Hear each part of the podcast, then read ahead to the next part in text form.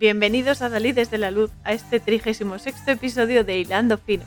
Esta vez nos ponemos muy serios para tratar cara a cara con el mal en su totalidad y comprobar cómo actúa para detectar las señales y saber hacerle frente, porque el mal nunca descansa, pero el bien, que somos todos nosotros, tampoco lo hacemos porque tenemos que mantenerle a raya. Y hoy vamos a dar caña a través de la peli La bendición, Bless Child en inglés del año 2000, dirigida por Chuck Russell y protagonizada por Kim Basinger, Jimmy Smith, Rufus Sewell, Christina Ricci, Angela Bettis, Holliston Coleman y Lumi Cavazos, y basada en la novela homónima de Kathy Cash Spellman. Soy Cora Muñoz. Comenzamos. Esta peli tiene muchas implicaciones, pero bastantes, la verdad, que aún en la actualidad están realmente activas. Y eso es lo peligroso, porque son temas muy sórdidos los que tratan aquí en La Bendición. Y soy consciente de que no es agradable hablar de ello, pero mm, es muy, muy necesario exponerlo y hacernos conscientes de esto, porque esto sucede y, eh, aunque es, ya digo, muy desagradable, eh, es necesario que se sepa y es necesario que se actúe para cambiarlo. Entonces, por eso he querido hacer esta película, aparte de porque es una película muy, muy fuerte y muy buena. Y, bueno, es eso, ¿no? La forma de actuar del maligno es muy explícita. Es que es un capullo, el gran capullo lo llamo yo, porque es súper explícito pero muy sutil. Y entonces lo tenemos delante de la cara y no lo vemos, no lo vemos porque nos lo han suavizado tanto que se ha normalizado. Y esto no se puede consentir, no se puede consentir el normalizar el mal, porque es que no es, no es bueno y no se puede permitir eso, no se puede permitir que las cosas se, se desmadren y se vayan a, a, lo peor, ¿no? a la oscuridad. Hemos venido aquí a brillar, que para eso somos energía, para eso somos almas. Y entonces esta película es muy buena, muy buena y muy dura también. Y recuerdo esto para, para que nos hagamos un, un poco un, croquis, ¿no? Un contexto, que esta peli es del año 2000. O sea, han pasado 21 años y esto sigue vigente, esto sigue ocurriendo. Y bueno, esto desde que el mundo es mundo, pero en las últimas décadas llevamos ya un carrerón y estos dos últimos casi tres años, mm, tela. Pero bueno, es importante, es importante reconocer el mal y reconocer y aceptar, sobre todo aceptar, porque sí, ah, sí, el mal existe, no, no, pero acéptalo acepta que existe porque si tú lo aceptas lo puedes combatir. De, cualquier otra manera, lo único que consigues es, bueno, sí, acallar un poco la conciencia y seguir a tu bola y seguir en esa vida, entre comillas, alegre, fácil, que nos han, que nos han puesto como que es, como que es la nuestra, ¿no? No todo es tan fácil, aunque no quiere decir que sea malo, quiere decir que hay que esforzarse y que merece la pena porque la vida es lo más importante que tenemos, nuestras almas. Y es así. Así que bueno, para empezar, quiero aclarar algunas cosillas porque al mal, al maligno, como lo queréis llamar, tiene tantos nombres que no voy a repetirlos todos porque bastante, bastante eh, publicidad se le da a diario, ¿no? Pero bueno, al mal en todas sus manifestaciones le encanta reírse de nosotros. Esto hay que ser súper conscientes de ello porque le encanta. Se ríe de nosotros en nuestra cara y encima lo disfruta. Es que por eso a mí ya me repatea. Y, y es eso, le encanta retorcerlo todo. Todo lo bueno lo tiene que retorcer, todo lo tiene que enfrentar, todo lo tiene que contaminar con su mierda.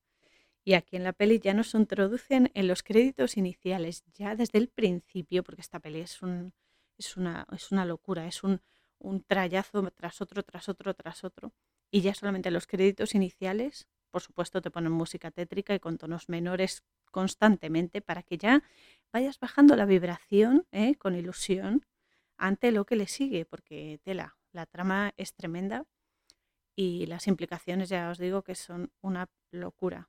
Además, mientras suena esta música siniestra, obviamente, a ver, te están poniendo en un contexto casi neogótico, no sé cómo decirlo, y mientras tanto te van poniendo varias imágenes de gárgolas y de quimeras que ya nos ponen en situación constante, ¿no?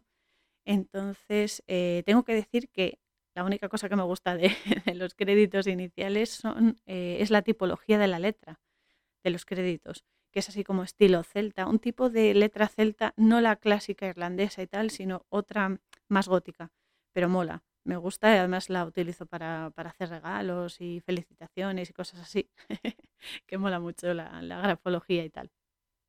Y la tipología también. Y eso, y tenemos ya muchas claves iniciales para empezar a descodificar, porque es que esto, esto es un empacho de, de, locura. Así que para empezar tenemos las gárgolas y las quimeras, que son parecidas pero no son iguales. De todas formas, ambas son figuras arquitectónicas cuya función física reside en ser la extensión del caño que se encuentra en las fachadas, sobre todo de, de iglesias, catedrales, templos diversos y algunos edificios concretos como pueden ser hoteles o casas específicas de gente, pues eso, gente de bien o lo que sea. Bueno, de bien, gente con pasta, para entendernos. y eso, ¿no? Y entonces las eh, se ponen como un recurso para expulsar el agua de lluvia que se va acumulando en los tejados y en las cornisas y así evitar que los muros, sobre todo de piedra, se pudran o les salga moho, etc. Y sin embargo, eh, es una casualidad y eso que no existen, las casualidades, en todo caso causalidades, tienen forma de seres fantásticos, que eso está muy bien, para los que nos gusta la imaginación es perfecto, pero, pero siempre metamorfos, o sea, siempre cambian de estado, siempre están hibridados y la mayoría son imágenes demoníacas y draconianas con la boca abierta y expresión o bien divertida en plan mofándose de todo, o bien terrorífica para, mm, para darte impresión, ¿no? Y esto es muy curioso porque, ya digo, es curioso, pero no es casualidad, está todo muy, muy bien conectado. Es así como nos meten el primado negativo y demás manipulaciones en el medio audiovisual, pero en la rutina, cada paso que damos, fijaos bien en todo porque está por todas partes, eh, porque nos lo meten a través del drama o de la comedia son ases en eso. Así que eh, es lo que hay que tener en cuenta porque está por todas partes. No hay más que observar el, nuestro gran problema y también la solución, claro, porque sabemos cuál es el problema, por lo tanto también sabemos cómo solucionarlo, es que no observamos, que no nos detenemos a observar y a, y analizar lo que tenemos delante. Pero en el momento en el que empiezas a hacerlo, empiezas a ver respuestas por todas partes y los patrones que repiten una y otra y otra y otra vez incansablemente, porque son así de aburridos y son así de pesados. Así que eh, aquí estamos para, para deshacer el entuerto y ya está. Y es eso, la historia es que estas eh, gárgolas y estas quimeras son representaciones de los espíritus inmundos de seres de baja vibración, de demonios y de otros espíritus, almas en pena, pero violentas, que quieran o no, están supeditadas todas y por debajo de espíritus de luz. O sea, nunca pueden igualarse a ellos, no pueden, es que es imposible, porque ellos son oscuridad y los otros son luz. Entonces, los seres de luz, los seres angelicales, seres elevados, eh, están en el interior de los templos y eso se puede ver perfectamente en las imágenes eh, pues de, religiosas, de, ángeles, de Jesús, cosas sagradas, están siempre dentro. Sin embargo, las gárgulas siempre están fuera, en las fachadas, siempre están pegadas a las fachadas, nunca están en un lugar central, nunca están en un lugar sagrado. Y eso es lo importante, que nunca están en el interior de los templos. Y luego, como se verá en la peli, aunque sí, es verdad que ejercen su asquerosa influencia, pero lo importante es que nunca, por muy mal que se pongan las cosas, y esto es importante que lo recordemos, porque nunca ganan. Siempre hay finales de era que se pone todo chungo, se revuelve todo y tal, pero al final vuelven a la jaula hasta la siguiente etapa. Pero bueno, eh, algo, hay algo siempre mucho más inmenso que ellos, que estos seres inmundos, que los tiene sujetos con las correas, como si fuesen bestias, que es lo que son, y ese alguien es nuestra alma en contacto con lo sagrado, con la energía eterna y lo más elevado. Por eso tenemos las de ganar, pero hay que currárselo. O sea, tenemos las de ganar, pero hay que poner los medios. Nosotros somos el canal de manifestación de la energía y nuestra misión, nuestros deberes, si quieres llamarlo así, es poner los medios para que esas manifestaciones energéticas de la luz, del bien, del conocimiento y la conciencia, la empatía, el amor, todo lo que es bueno, y todo lo que da vida y genera y protege la vida se manifieste físicamente, porque si no ponemos de nuestra parte, por mucho que las energías quieran, no pueden manifestarse porque están en otros niveles. Entonces esa es nuestra misión, la más importante. Luego cada uno lo hace de una determinada manera, pero venimos aquí a reconocernos, a recordar quiénes somos, a aprender, por supuesto, pero también a hacer lo que hemos venido a hacer, a ser la energía manifestada en lo físico.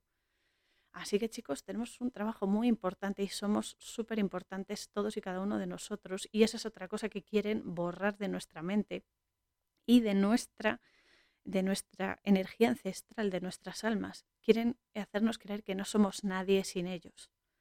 Pero somos almas y la energía es libre, no se puede dominar. Así que que piensen lo que quieran, porque nosotros somos libres y venimos aquí a dar caña y a, exigir y defender nuestra libertad. Y punto. Y ya está, y es que no hay más que hablar. Así que a tope, hay que ir a tope. Y más ahora. y es eso. Entonces, claro, aquí en la peli las analogías que nos están dando ya desde el inicio eh, son de vital importancia, porque claro, a ver, todo es, todo es una metáfora y una manifestación de algo físico. En este caso, los edificios, por ejemplo, sean iglesias, catedrales, sean otro tipo de templos o lo que sea, un edificio, en general una casa, un edificio, son una representación de nuestro cuerpo físico. Eh, nuestro cuerpo físico, nuestro envoltorio, el recipiente, como lo queráis llamar, y el templo interior que reside en nuestro interior, que posee nuestro espíritu y nuestra conexión con el alma y nuestras esferas energéticas y protectoras y ese impulso que marca la influencia que tienen tanto las energías interiores como las externas que intentan corrompernos, porque las energías demoníacas siempre vienen desde fuera y están ahí comiéndote el tarro, la oreja, porque esto, porque lo otro, te, te meten ideas en la cabeza para que tú las ejecutes, porque en el momento en el que tú cedes y las ejecutas, ya estás sirviendo a esas energías malignas. Y esto es lo que hay que tener en cuenta, que todo va a marcar que las cosas vayan hacia un lado o hacia otro, y eso lo marca la intención. Esa es nuestra mejor herramienta, la intención, porque nos hace conscientes de las cosas. Tú cuando sabes que una cosa va con buena intención, incluso aunque te haga daño, porque inconscientemente no digo aposta, pero si va con buena intención eso se nota. Y si tú vas a hacer algo con buena intención, también se recibe con amor.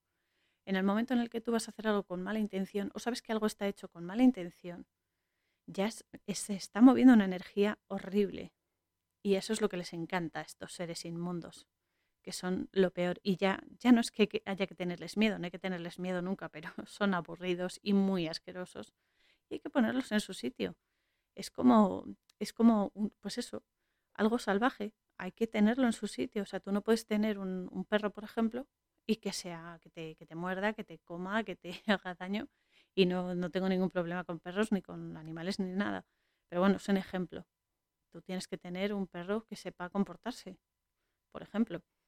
Y así, ¿no? Entonces, eh, es eso. El contexto en el que nos movemos es claramente espiritual en esta peli y nos, eh, nos, han dejado perfectamente plasmado que lo que está en juego aquí, como siempre, es el alma. A ellos les encanta corromper las almas y consumir las más puras. Porque claro, las almas que están corruptas ya y llenas de basura energética y demás, no les sirven. Bueno, les sirven como mm, lacayos, por así decirlo, ¿no? Como el que ejecuta las mierdas para conseguir almas buenas, ¿no? Como los chicos del recado, para que os hagáis una idea. Y es eso. Entonces ellos codician las almas, sobre todo las, las más puras, para que no sirvan al bien. Todo porque el demonio es un niño díscolo y asqueroso, es un niño mimado, por así decirlo, que tiene envidia de lo que le ha tocado hacer, lo que le tocó hacer en su momento y cayó por querer ser más de lo que es. Y ya está, y es así. Entonces ahí la vanidad juega un papel súper importante, porque la vanidad y la envidia son el origen de todas las cosas malas que se hacen. Solo que pararse a pensar, pero bueno, es eso. Entonces lo que está en juego siempre es el alma. Y además es que justo antes de que empiece la trama real en sí, vemos una imagen de una gárgola demoníaca que se ve perfectamente y detrás los edificios iluminados, porque aquí ya nos está diciendo que el mal se mueve por este plano, creamos en ello o no. Y esto se va a corroborar después eh, con una mujer que habla con nuestra protagonista, que, que se lo dice, da igual que creas o no, porque eso está ahí, eso existe sí o sí. La diferencia es que cuando tú aceptas que eso existe, consigues, eh, consigues como posicionarte. Porque si tú crees que el mal no existe o que el demonio no existe, obviamente es como que pasas de todo y crees que todo está bien, cuando a lo mejor no está bien.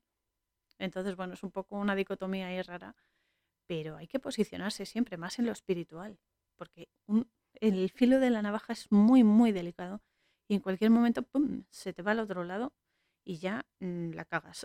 Entonces hay que ser muy exigentes en eso, sobre todo a la hora de, de ejecutar las cosas, porque es eso, tenemos muchísima influencia en las personas y esa es la, esa es la historia, hay que tener cuidado de cómo se hacen las cosas, sobre todo con qué intención y cómo te las eh, cómo te llegan a ti también. Hay que, hay que sentir la energía, esa es la, esa es la clave, sentir la energía porque la energía ya habla antes de que tú abras la boca. Es así, la tuya y la de otros.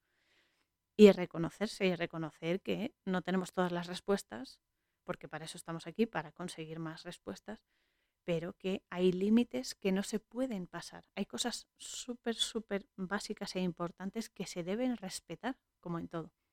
Y eso es lo que nos están vendiendo por todas partes, que no, hombre, tú haz lo que te dé la real gana, tío, y ya está, joder. ¿Para qué te vas a esforzar? Que no, hombre, que no, que quieres coger y venga y gastarte tu sueldo en todo lo que te apetezca y no dejar nada por si te pasa algo, estupendo, venga, todo vale.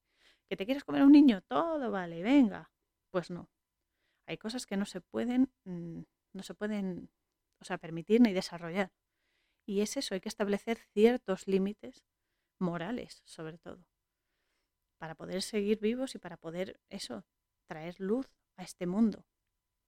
Después, eh, es eso. Vemos, eh, después de, esta gárgola y tal, vemos una calle iluminada con, luces de Navidad y no sé qué, y un primer plano ya nos meten después de esto, sin que podamos recuperarnos de la mierda que nos han metido ya, eh, un primer plano de un establecimiento de comida rápida bastante conocido. Por cierto, publicidad subliminal a tope te meten ya. Y eh, pasa un autobús donde va nuestra protagonista que se llama Maggie O'Connor. Maggie es el apócope de Margaret. Margaret significa Margarita, pero Margarita también es símbolo de perla, una perla, también, es, también se traduce como perla. La perla eh, simbólicamente y espiritualmente, la perla es el secreto, lo que está oculto, la enseñanza que tienen las cosas.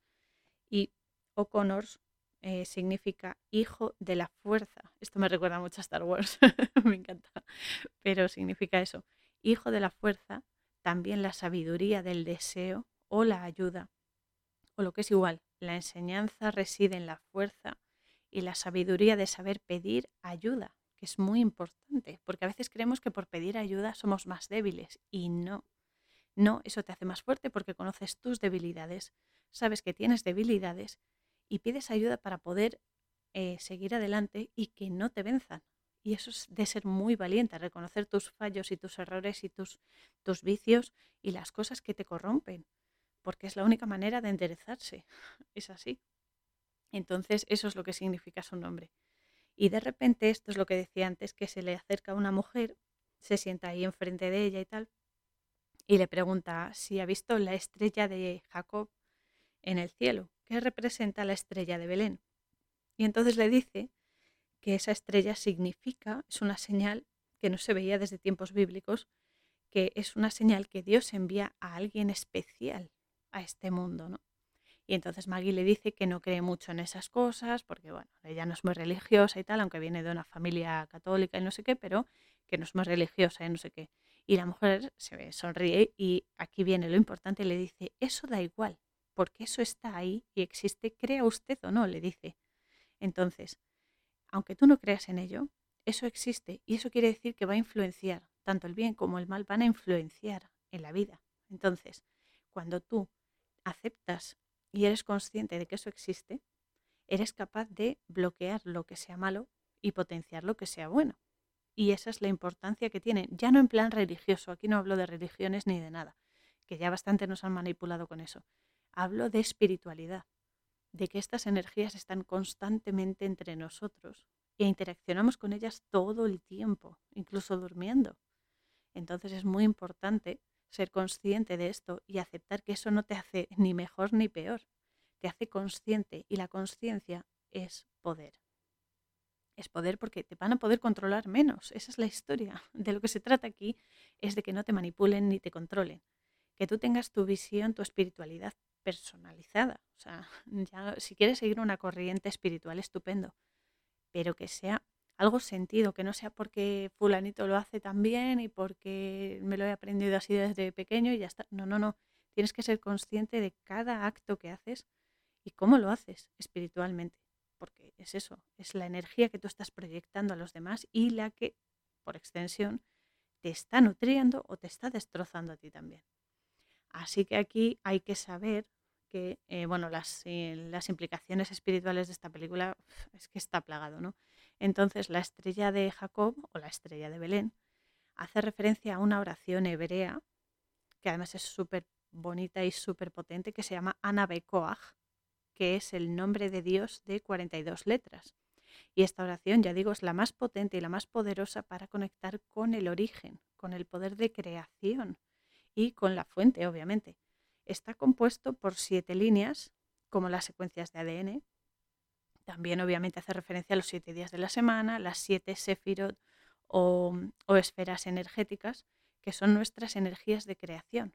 Y las voy a nombrar porque eh, es bastante importante saberlo el nombre en hebreo por, eh, porque es así, y lo que, en lo que vibra. La primera de estas siete es Yeset, que es la bondad, Geburah, que es la fuerza, Tiferet, que es la belleza, la belleza es el amor y la empatía, fusionados. Netzach, que es la eternidad, Hod, que es la gloria, Yesod, que es el fundamento, y Malhut, que es el reino, que es, por así decirlo, el plano físico, el plano físico donde ya todo se, mm, se realiza, ¿no? La, se da y se manifiesta. También es verdad que está relacionado con los siete días de la semana, las siete virtudes, los siete chakras, etc. ¿no?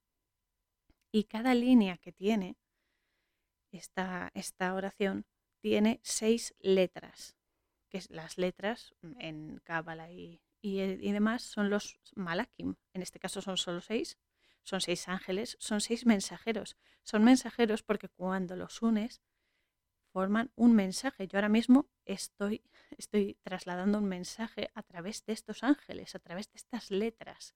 Por eso es tan importante cómo uno habla y lo que dice, porque estás manifestando algo, estás manifestando en el momento en el que tú hablas, ya manifiestas eso y ya se plasma físicamente. Por eso la forma de hablar, la forma de, de actuar e incluso hablar mentalmente, porque a veces no hablamos físicamente, pero estamos mm, casi gritando con la mente, ¿no? Eso igual, hay, muchas cosas que son, mm, son muy lógicas, pero otras que no se llegan a ver hasta que no te paras un poco y dices, ostras, es verdad, ¿no? Pero bueno, el caso es que cada una de estas siete líneas tiene seis letras, excepto la segunda fila, segunda dualidad, en que es, hay, hay dos palabras que es eh, lo siguiente, es la siguiente expresión, kra satán. Esto en hebreo, eh, kra satán, pero en español significa arranca a Satán. Es decir, arráncalo, lárgalo de aquí.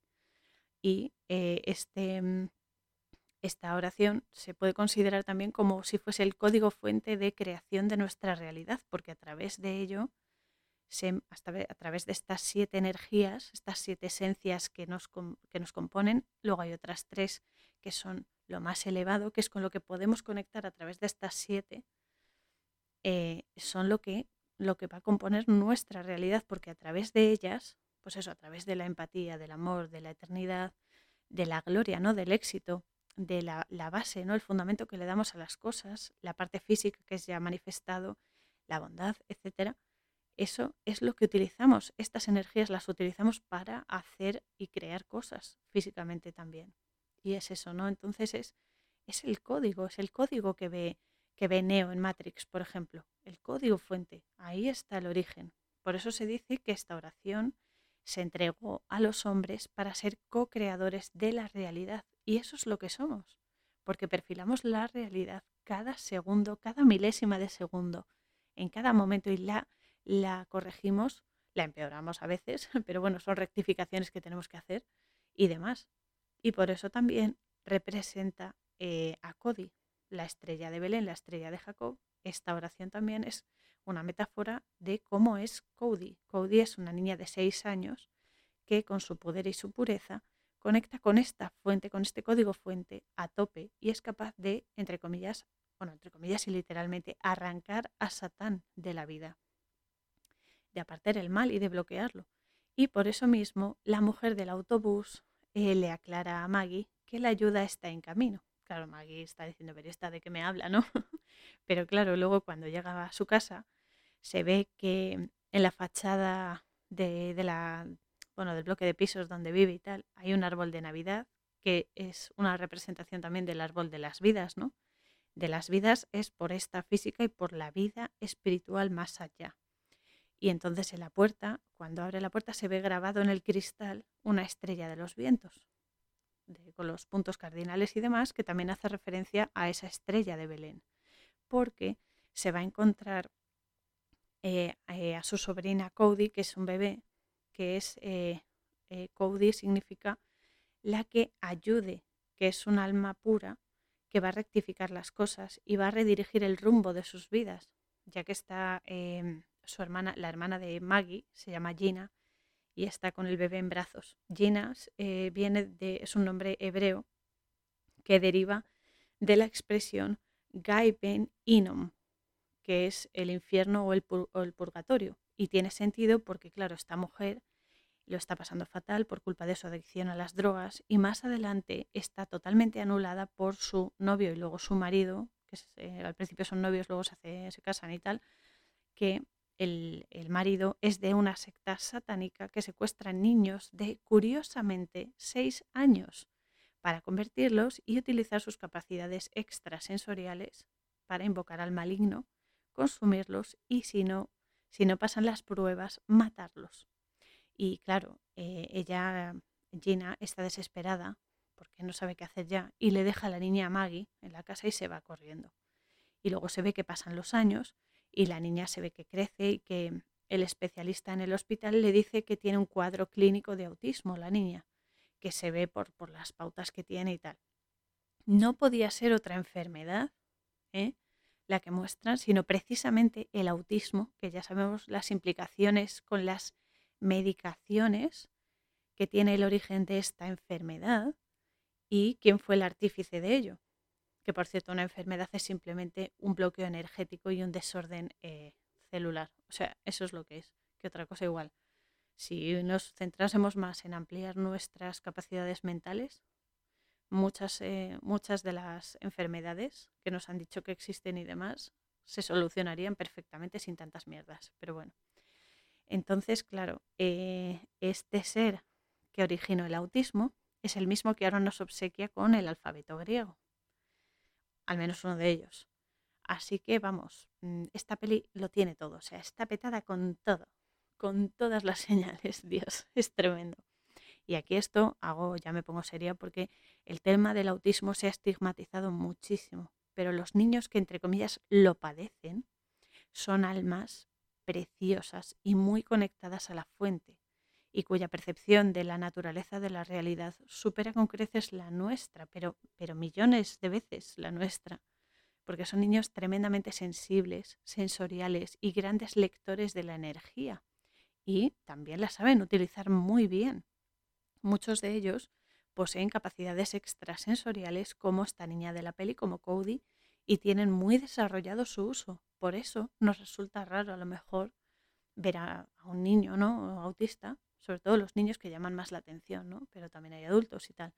Y aquí aprovecho para recomendar el sitio web oficial de William Stillman, que es un vidente que sufrió síndrome de Asperger durante toda su vida y que trabajó con personas, entre ellas con niños con autismo, y cuyos descubrimientos son muy alentadores y positivos sobre sus capacidades y su vida. Y de verdad que es muy esperanzador y ayuda a dejar de verlos como los raritos y demás, porque nos pueden enseñar muchísimo. Yo tuve un par de experiencias con, dos niños eh, autistas y la verdad que me sorprendió y me emocionó muchísimo, porque son muy especiales.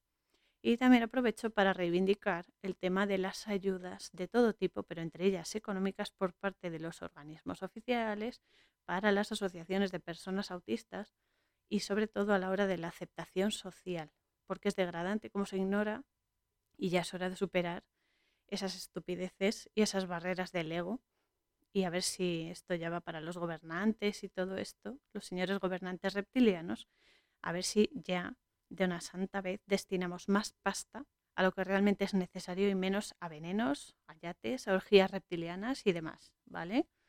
Que sois la vergüenza más grande de la creación, que lo sepáis. Y dais mucho asco. Pero bueno, el caso es que aquí Maggie eh, está hablando con el especialista y eh, le dice al especialista que ella siente que es eh, como si la niña, como si Cody viese y oyese cosas que los demás no pueden.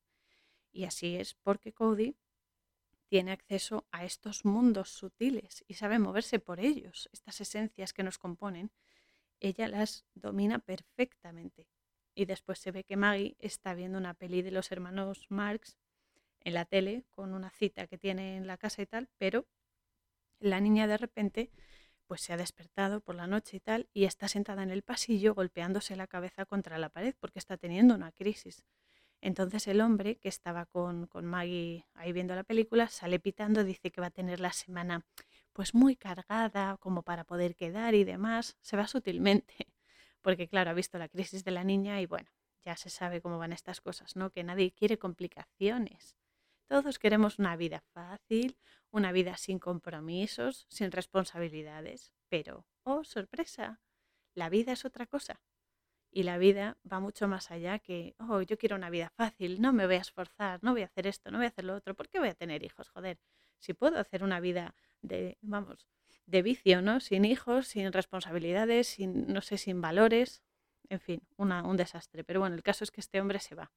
Y luego pasan tres años y se ve que la niña va a un colegio de monjas especial para, para niños como ella y tal. Y cuando Maggie la recoge para ir a casa, van en el autobús y la niña, al mirar por la ventana, de repente la niña siente como una sensación, ¿no? Y mira por la ventana y ve una furgoneta oscura en un callejón y a un hombre y sabe que algo malo va a pasar. Le da un mal presentimiento, un mal presagio y tal. Y efectivamente después un niño que pasa por allí pues eh, lo cogen, lo secuestran. Además se ve la forma en que engatusan a ese niño para que se acerque al furgón y llevárselo con... Em, el gancho es un perrillo, un cachorrillo, y entonces el niño, claro, se acerca porque le parece bonito y tal, y lo meten en la furgoneta y se lo llevan. Y se ve también que el hombre que le ha secuestrado lleva un tatuaje con un tridente con una cruz, que es el símbolo de la secta satánica, que luego veremos que es la asociación de Nuevo Amanecer en la que es está el marido de, de, de Gina. Y eso, entonces eh, luego Cody, claro, se asusta mucho porque van andando a la casa ya y por la acera ve ratones entre la basura, porque van Maggie y ella por la calle y ya casi están en su casa y Maggie le dice que no tenga miedo, que son solo ratones, como Mickey Mouse. Oh, qué bien. Ya tenemos aquí el otro protagonista, porque Cody sabe perfectamente lo que está haciendo. Y obviamente la energía de los ratones en sí no es mala, los ratones son animales maravillosos que no hacen daño a nadie, pero la referencia que hacen aquí y cómo utilizan ese animal es eh, a una de las mm, hacen referencia a una de las mayores redes de pedofilia y pederastia bestial, la mayor. Y una vez más nos presentan un primado negativo súper depurado y muy heavy en esta peli con el tema de, oh, si es solo nuestro ratoncito conocido, claro. ¿Quién va a ser si no? el, de, el depravado number one. Dios, qué fuerte. Pero bueno, ya en la casa, Maggie eh, oye en las noticias que ya eh, ha, ha habido cuatro niños de seis años, todos, que han desaparecido misteriosamente. Y Cody, que está muy concentrada, pues comienza a hacer girar un coche de juguete con su mente al principio le da un par de vueltas con las manos, pero luego con su mente está muy concentrada y venga, gira el coche venga, una vuelta, otra, otra, otra. es buenísimo. Y cuando María, el nombre María significa la amada de Dios, que es la mujer que cuida que cuida de Cody cuando Maggie tiene turno de noche y demás, pues cuando María la acuesta, le dice a la niña que rece por su madre, para que su madre se recupere de, bueno, de lo que le pasa, de, de la drogadicción y demás, y que vuelva y tal, y le da las buenas noches, le dice, buenas noches, mi angelito, y esa frase la repite Cody a lo largo de la peli, que es muy bonita además, y aquí se ve que Cody tiene una bola de cristal con purpurina y dentro tiene un angelito, y hace que la purpurina se mueva de nuevo, pero lo hace con la mente. Y claro, se divierte mucho porque ve que mola eso. Y aquí ya nos meten también más simbología porque el ángel, como he dicho antes, un ángel, un malak, es un mensajero que trae luz.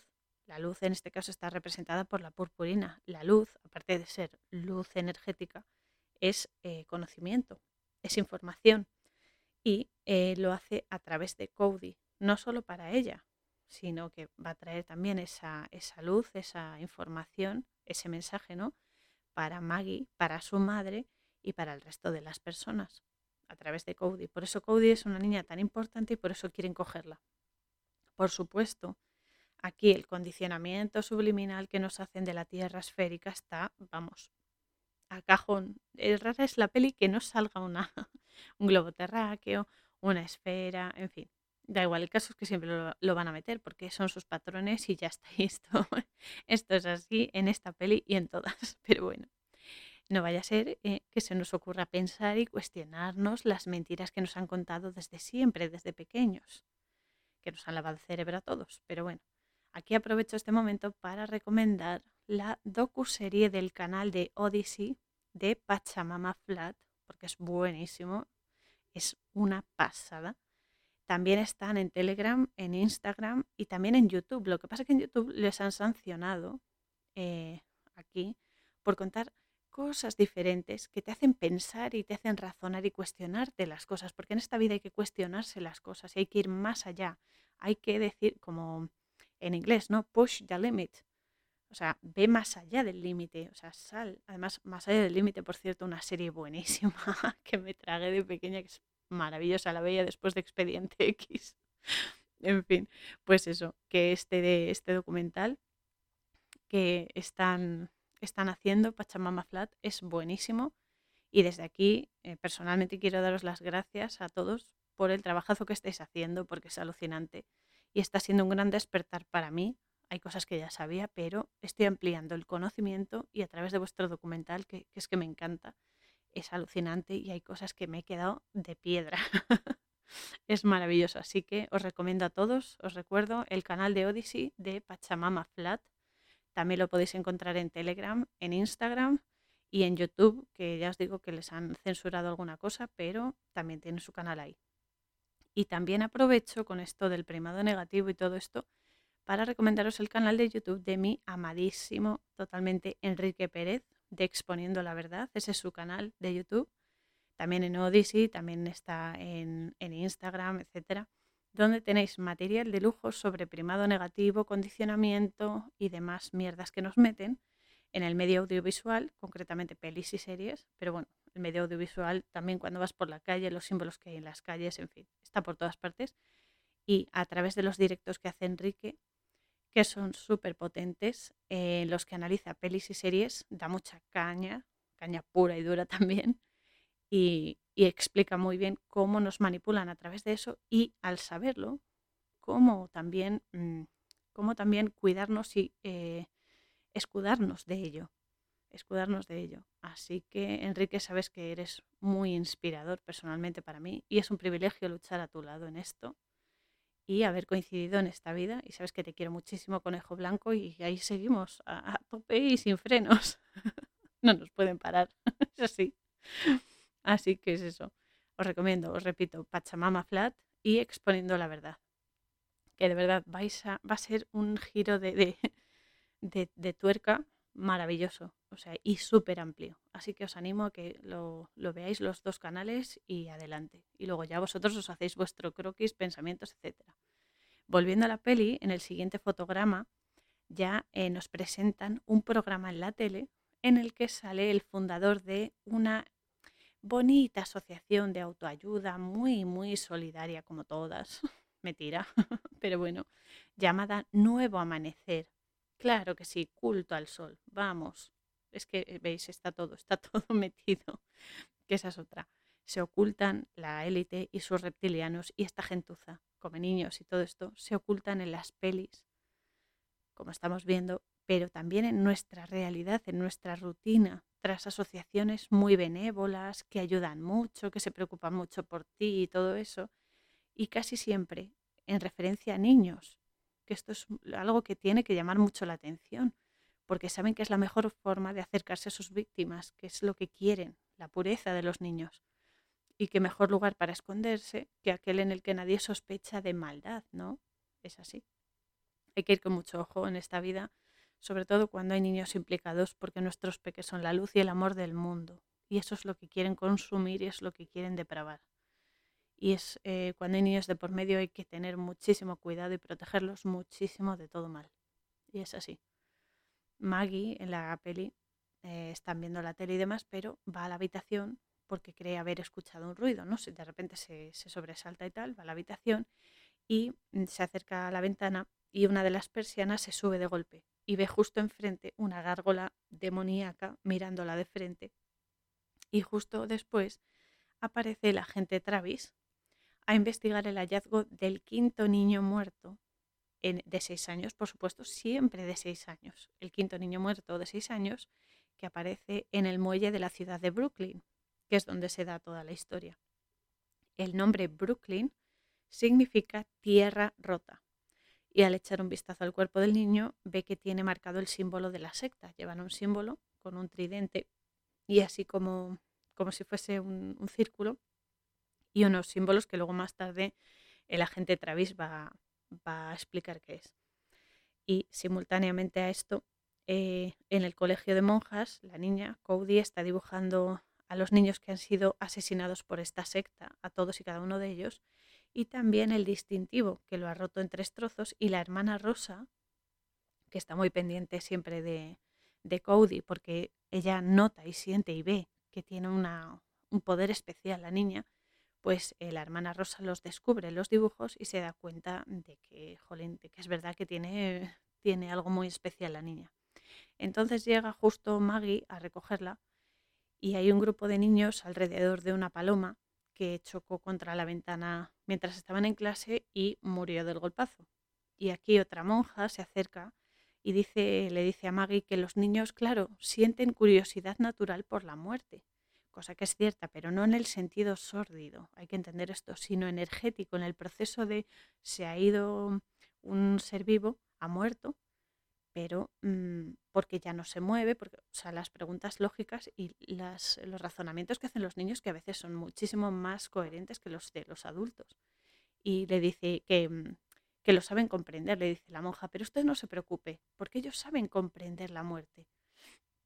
Y claro, Maggie le pregunta que cómo lo sabe y dice la monja, el rey león tiene la culpa, jajaja, ja, ja, y se empieza a reír, ¿no? O sea, la película.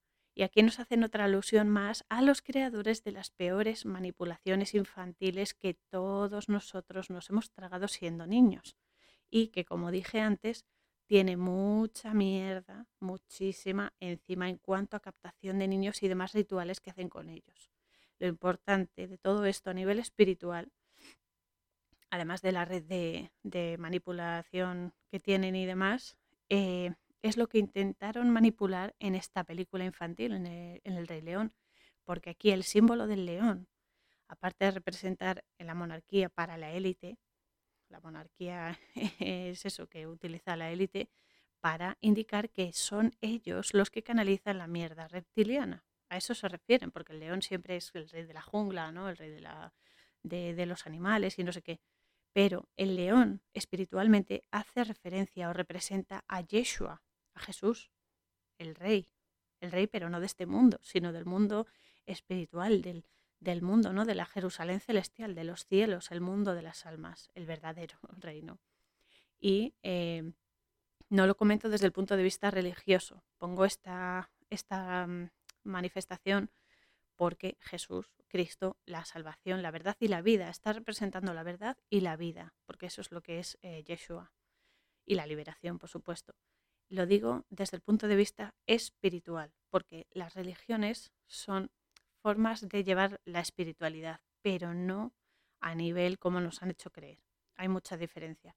Por eso en esta peli en la del Rey León, derrocan al rey, es lo que estoy diciendo, a la verdad, la vida, el alma, la, la, derrocan, la, la destrozan. ¿Y quién lo hace? Lo hace el hermano. El hermano, que es la envidia, es el poder, el poder y querer hacer todo, el transgredir el orden sagrado de la vida para llenarlo todo de caos. Y con la ayuda de esas hienas, las hienas son demonios que todo lo corrompen. Ese es el significado verdadero de, de la película y lo utilizan así aposta. O sea, nos lo están diciendo y soltando la cara. Pero bueno, que lo que dicen con esta peli, eh, en la bendición, dentro de, de la peli, es que a través de este interés por la naturaleza de la realidad inherente en la inocencia y la pureza de almas tan elevadas como son las de los niños, la oscuridad y sus seres inmundos se aprovechan para distorsionarla y profanar la belleza interior que poseen. Por eso van a por los niños, porque quieren esa pureza energética, porque a ellos les da subidón y los quieren profanar para que sean seres, eh, seres pues eso, imperfectos y seres mm, con la energía sucia, quieren ensuciar su, su, energía y consumirlos, y esto es así. Y además es que los torturan, los programan mentalmente y eh, luego utilizan sus capacidades, su adrenocromo que lo consumen, se lo comen el de los niños, y utilizan esa altísima vibración para invocar las fuerzas del mal y hacerlas fuertes en este plano, que eso es lo peor. Utilizan la pureza para traer la bajeza energética, la bajeza vibracional y todo lo oscuro. Esto es una joya. Lo que nos acaba de decir aquí con, esta pequeña, mm, no sé, alusión al Rey León es muy heavy.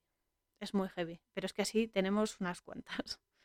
Por cierto, que no lo he dicho antes, eh, la hermana Rosa es eh, una, el nombre de Rosa es una referencia espiritual también muy relevante, porque la rosa es el símbolo del Santo Grial.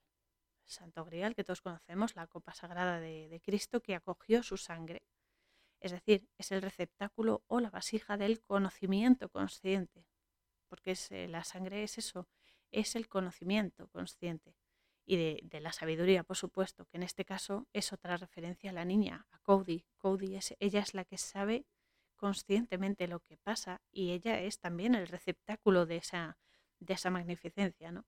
Entonces ella, eh, la hermana Rosa, se acerca donde están los niños y ve que Cody tiene la paloma muerta en sus brazos y se mueve hacia adelante y hacia atrás, totalmente concentrada, ha entrado como en un trance y se ve que hay un momento que le devuelve la vida a la paloma y la paloma sale volando y demás. Y eh, aquí todos sabemos que la representación de la paloma es el Espíritu Santo, ¿no? del aliento de vida.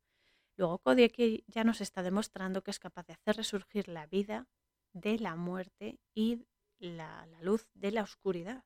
Eso es lo bueno y eso, eso es también a lo que hemos venido, a rectificar las cosas. Y, y, es eso. Entonces, claro, la niña le dice a Maggie, dice, estoy cansada.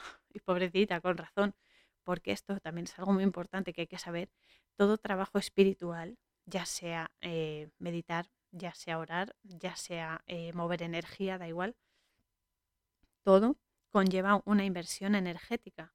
Y no es que tu energía se acabe, la energía es eterna, sino que el recipiente, es decir, nuestro cuerpo físico, se agota por esa transmisión, se agota y debe reponerse, debe descansar, debe dormir para poder eso, reponerse y estar, estar a gusto, ¿no?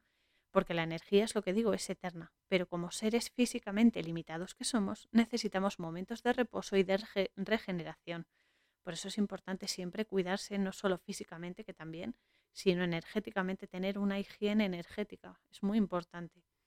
Y lo peor es que eh, en este tema tan sordido de los niños, los captadores de los niños de la secta esta de la película eh, la están observando a la niña y ya la tienen en el punto de mira porque han visto lo que ha hecho con la, con la paloma. Después se ve que Maggie está en el hospital, está trabajando y aquí conoce a una mujer que le va a dar muchas claves para proteger a Cody y saber cómo funciona la secta porque estuvo metida allí.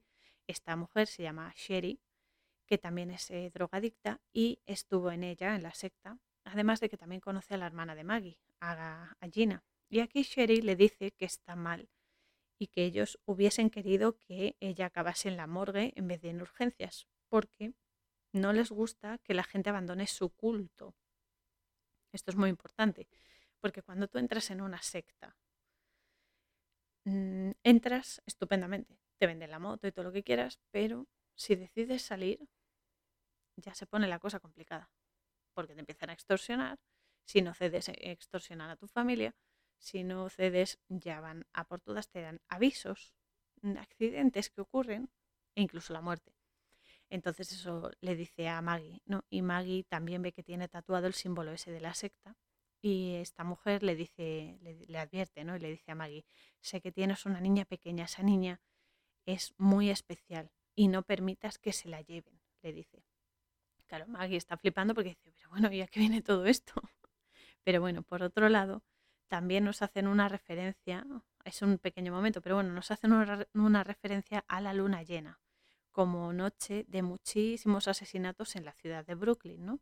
Y sutilmente nos están diciendo que en los días de luna llena es cuando más energía se canaliza, porque es, cuando, cuando más, se, más se mueve la energía en ese aspecto, ¿no? Y se canaliza sobre todo energía emocional, porque la luna es emocional y se canaliza, independientemente de que sea, mm, que, de que sea o no eh, verídica la luna, digo, eh, la energía que se mueve, que se vibra en ella, es emocional, o sea, afecta emocionalmente. Entonces es cuando más se canaliza en luna llena, es cuando está completo el ciclo y cuando los oscuros hacen sus rituales satánicos para consumir esta energía que se canaliza y pervertir la pureza también. En su lado bueno, nosotros también podemos utilizar estos tres días de gran proyección energética para magnificar buenos actos pensamientos buenos y depurar, esto es muy importante, depurar nuestras emociones, que son las que más se contaminan, y eh, llenarlos de empatía y conciencia para contrarrestar estas prácticas abominables que hace la élite.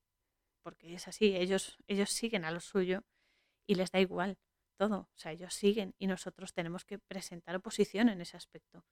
Entonces, cada pequeño acto de bien, y esto es muy, muy relevante, cada pequeño acto de bien, aunque sea una chorrada o nos parezca una chorrada, si es con buena intención, reverbera el doble que la más mm, inmensa maldad.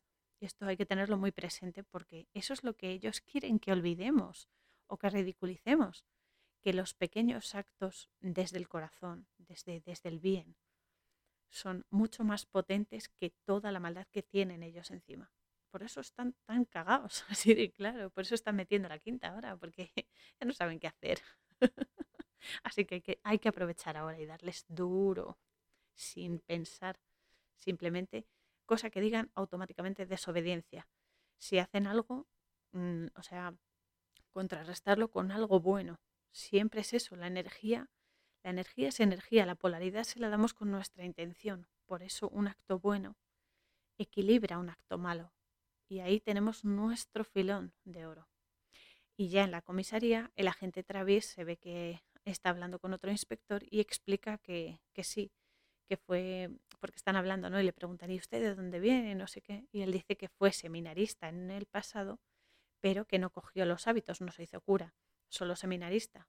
Y claro, el otro policía le dice que, mm, bueno, agente del FBI, le dice que por qué no cogió los hábitos. Y dijo él, porque hay muchas formas de luchar contra él. Él refiriéndose al demonio, al mal. Hay muchas formas de, enfrentarte a él y de evitar que se expanda.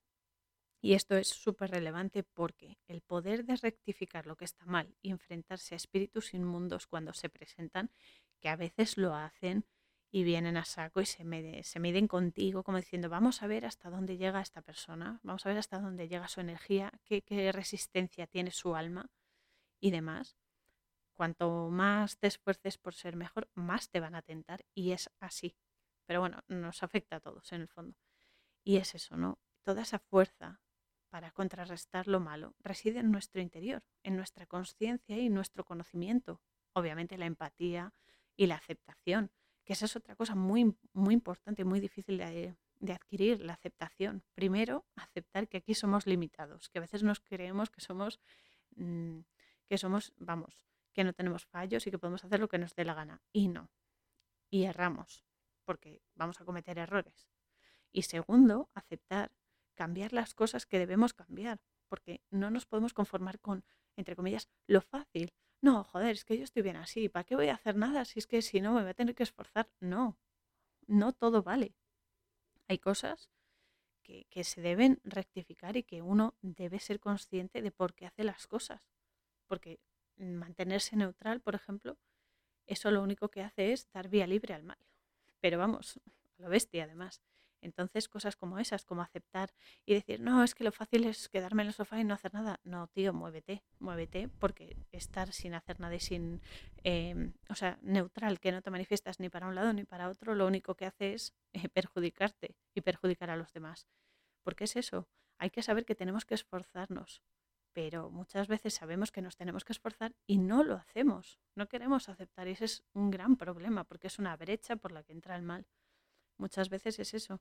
Preferimos seguir igual sabiendo que no es correcto o no es para nosotros o que nos está perjudicando, pero joder, es que es más fácil. No, hay que esforzarse. Aquí hay que esforzarse y más en esta situación que estamos viviendo actualmente. No se puede dejar, no se puede dejar todo ahí a la buena de Dios, no. Aquí estamos todos implicados y tenemos una responsabilidad todos. Entonces, claro, aquí la gente Travis el nombre Travis, aunque es el apellido, él se llama John Travis, pero Travis siempre lo llaman así, Travis significa que viene de la encrucijada. Eh, pues es eso, este hombre sabe perfectamente lo que está diciendo y les va a presentar el caso de sacrificios ritualísticos satánicos al resto de los agentes y demás y asesorarlos. Y claro, cuando se juntan los otros agentes y tal, pues llega como siempre el escepticismo, ¿no? El, ah, pero ¿cómo va a ser eso, hombre? Por favor, esos son cuentos de viejas y no sé qué. Y entre comillas las dudas razonables, claro.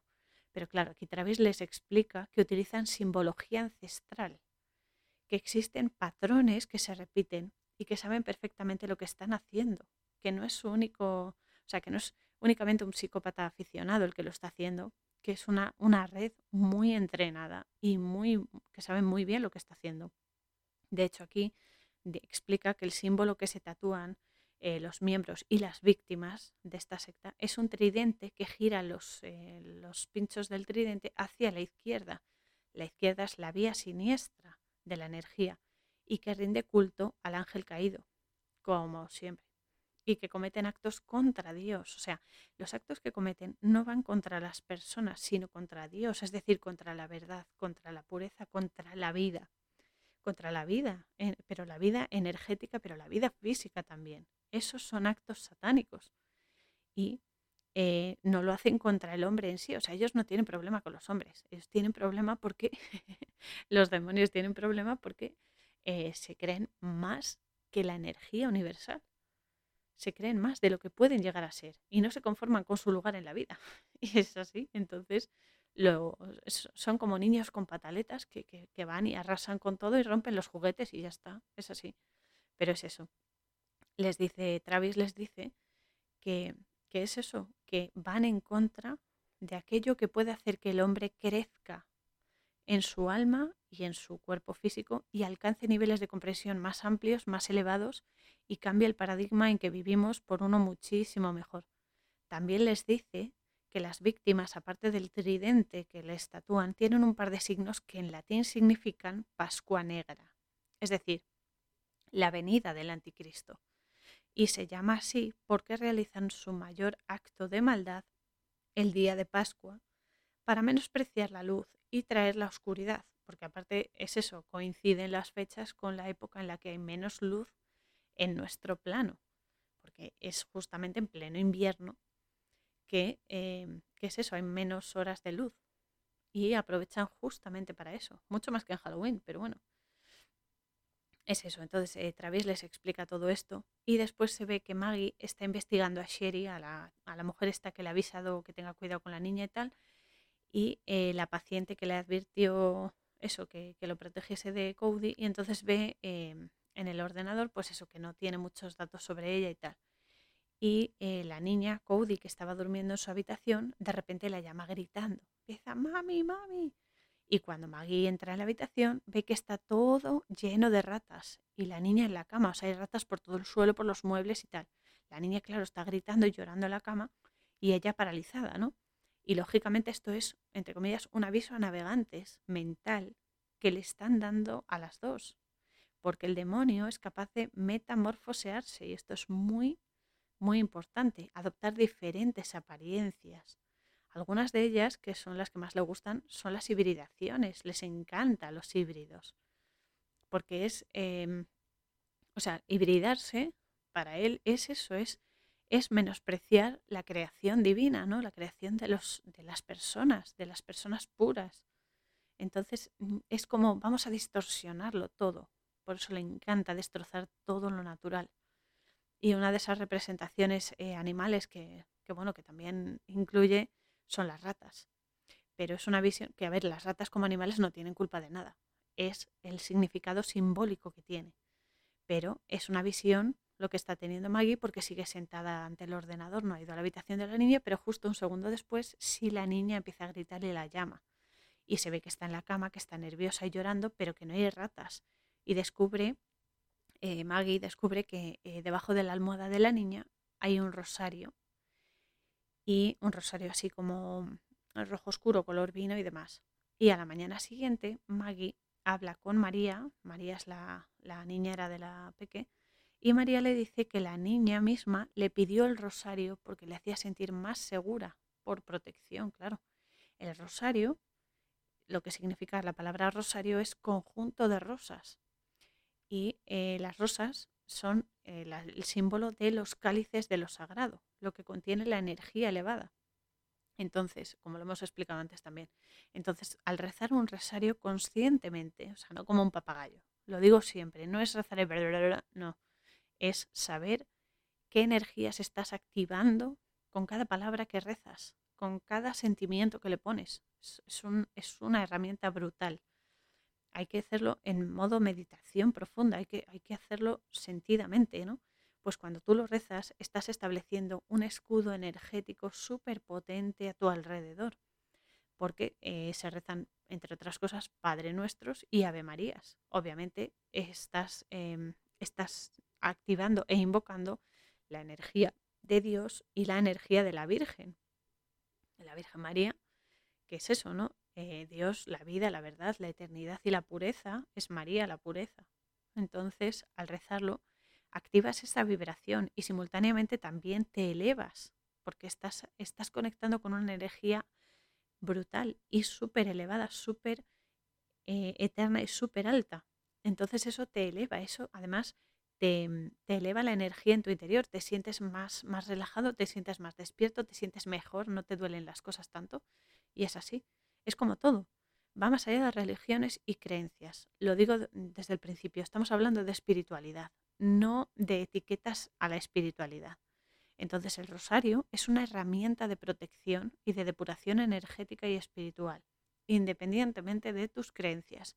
Y además, eso es una tontería, porque da igual que lo llames rosario, da igual que lo llames mala, como hacen los hindúes. Es lo mismo, es una herramienta de meditación profunda y de conexión con lo elevado. Y eso es lo importante. No que tú seas musulmán, que el otro sea hebreo, esto judío, y que tú seas cristiano, católico, apostólico, romano, me da igual. Pero vamos, da igual. O simplemente seas ateo, da igual, te va a servir igual, porque lo importante es la intención. Entonces, como siempre, es eso, la intención que tengas al activarlo. Por cierto, aquí eh, aclaro que el Padre Nuestro, junto con el Ana que mencioné al principio, y el Kadosh, son las oraciones más potentes que se pueden rezar y son escudos súper, súper fuertes. Aunque no te lo sepas, eh, porque el Kadosh es hebreo y el Ana también, aunque tú no te lo sepas, únicamente escucharlo y meterte en ello, convertirte en la oración escuchándola, te crea un escudo brutal. Después, Maggie y Cody se van de compras y la niña le pide entrar en una iglesia, porque van por la acera y enfrente hay una iglesia, y Maggie le dice que se sientan en un banco y tal, y le dice que va a rezar. Y eh, se ve mientras está rezando Maggie, se ve un cuadro con la pintura de Micael venciendo a Lucifer, que es una de mis pinturas favoritas, por supuesto, por la energía de Micael Micael ya sabemos que es un nombre hebreo que significa quien como Dios y es el protector de las personas, es el escudo de las personas. Y aquí tengo que decir que rige la esfera de Jod. Jod es una esfera del árbol de las vidas, es una de nuestras características energéticas eh, inherentes, que es la gloria, el esplendor, la autoestima, la honestidad, la valía, y el lenguaje estructurado, la lógica, se corresponde con el pie izquierdo en, el, en nuestro cuerpo y la mente eh, concreta que da forma a los proyectos. Además, esta esencia tan magnífica permite coordinar el pensamiento, el sentimiento y la acción. Permite unificarlos y que vayan parejos. Que la verdad es que son las armas que va a utilizar Cody aquí en la película en su enfrentamiento con el mal y además lo va a hacer magistralmente. Esa niña es maravillosa. Y desde luego también son las herramientas y las energías que nosotros debemos coordinar con el resto de nuestras esencias vitales, que nosotros somos un árbol de las vidas perfecto y maravilloso y tenemos esas esencias, esas energías, esas esferas energéticas para vibrar lo más alto y puro posible. Lo que pasa que hay que ejercitarse, es como cuando vas al gimnasio. Vas al gimnasio, pero no, no es solo ir, es ponerte y hacer ejercicio, ¿no? Pues hay que cultivar también la energía, hay que darle calidad, hay que limpiarla. Entonces, claro, aquí de repente Maggie se da cuenta de que Cody ha entrado en una capilla donde está la Virgen María, la madre de todos, ya lo sabemos, la pureza, la inocencia, con eh, los soportes típicos de, de las iglesias y demás, de los templos, con muchas velas chiquititas que están todas apagadas. Y cuando llega Maggie a su lado y le dice, Cody, ¿qué haces aquí y tal? Cody hace que los soportes empiecen a vibrar y que comiencen a encenderse todas y cada una de las velas, mientras se ve que la imagen de la Virgen está llorando, está, está soltando lágrimas. Y la niña también está llorando porque se emociona mucho y le dice que la madre dice, madre está muy triste y llora por todos nosotros, por el sufrimiento el que, al que estamos sometidos. Y cuando regresan a casa hay una limusina la limusina ya sabemos que es un símbolo de ostentación total, de ir por la vida como, vamos, como que tú haces lo que te sale de las narices y nadie te puede decir nada. Y esta, esta limusina está aparcada en la puerta donde, del edificio donde viven Maggie y Cody. Y aquí aparecen Eric, que Eric es un nombre que significa poderoso y que es el fundador de la Asociación Nuevo Amanecer, también conocida como secta satánica de la película, y Gina, Gina es la hermana de Maggie, es la madre de la niña de Cody, que está ya muy recuperada de su adicción, está bastante, bastante bien y demás en apariencia, porque, digo esto, porque Eric la somete a heroína y a coca periódicamente para tenerla controlada, la tiene, mentalmente la tiene anulada. Porque cosa que dice Eric, cosa que hace ella sin cuestionarse nada, la tiene eh, zombificada totalmente. Y entonces aquí llegan y le regalan a la niña una muñeca de porcelana. que madre mía, esto ya es algo personal, esto es algo mío, es un juicio de valor mío, pero me parece un regalo muy siniestro para una niña. Yo he tenido muñecas de porcelana, pero y me dieron un par de sustos una vez, de esas que les das cuerda y demás, qué horror. Y nunca me han gustado este tipo de muñecas, tampoco los payasitos típicos que te regalan, qué horror. y eso que la coulrofobia que tenía hace tiempo ya, ya se pasó, pero vamos, son igual de siniestros e igual de feos. Y aquí en la peli se ve que a la niña tampoco le ha hecho mucha gracia, pero bueno, es el regalo que le traen, no es un detalle y tal. Y el caso es que la madre se la quiere llevar. Le dice a Maggie que se va a llevar a la niña y tal, y la niña se pone nerviosa porque no le gusta eso, porque ella tiene, pues eso, tiene cierto, cierto porcentaje de autismo y todas las cosas nuevas y, y de repente pues le ponen nerviosa porque ella necesita, se lo dice Maggie, además necesita unas pautas y necesita unas rutinas para acostumbrarse y hacerse a las caras, hacerse a las presencias y demás. Y luego aparece Dania. Dania es un nombre que significa Dios es mi juez, que supuestamente es una niñera que tienen Eric y la, la madre de la niña, pero que en realidad es un demonio, más así como una especie de hidra horrible que luego se ve y entonces la cosa aquí ya se empieza a calentar porque Maggie no quiere que vean a la niña y Eric le dice a Gina que, bueno, que espere en el coche, que no se preocupe y tal.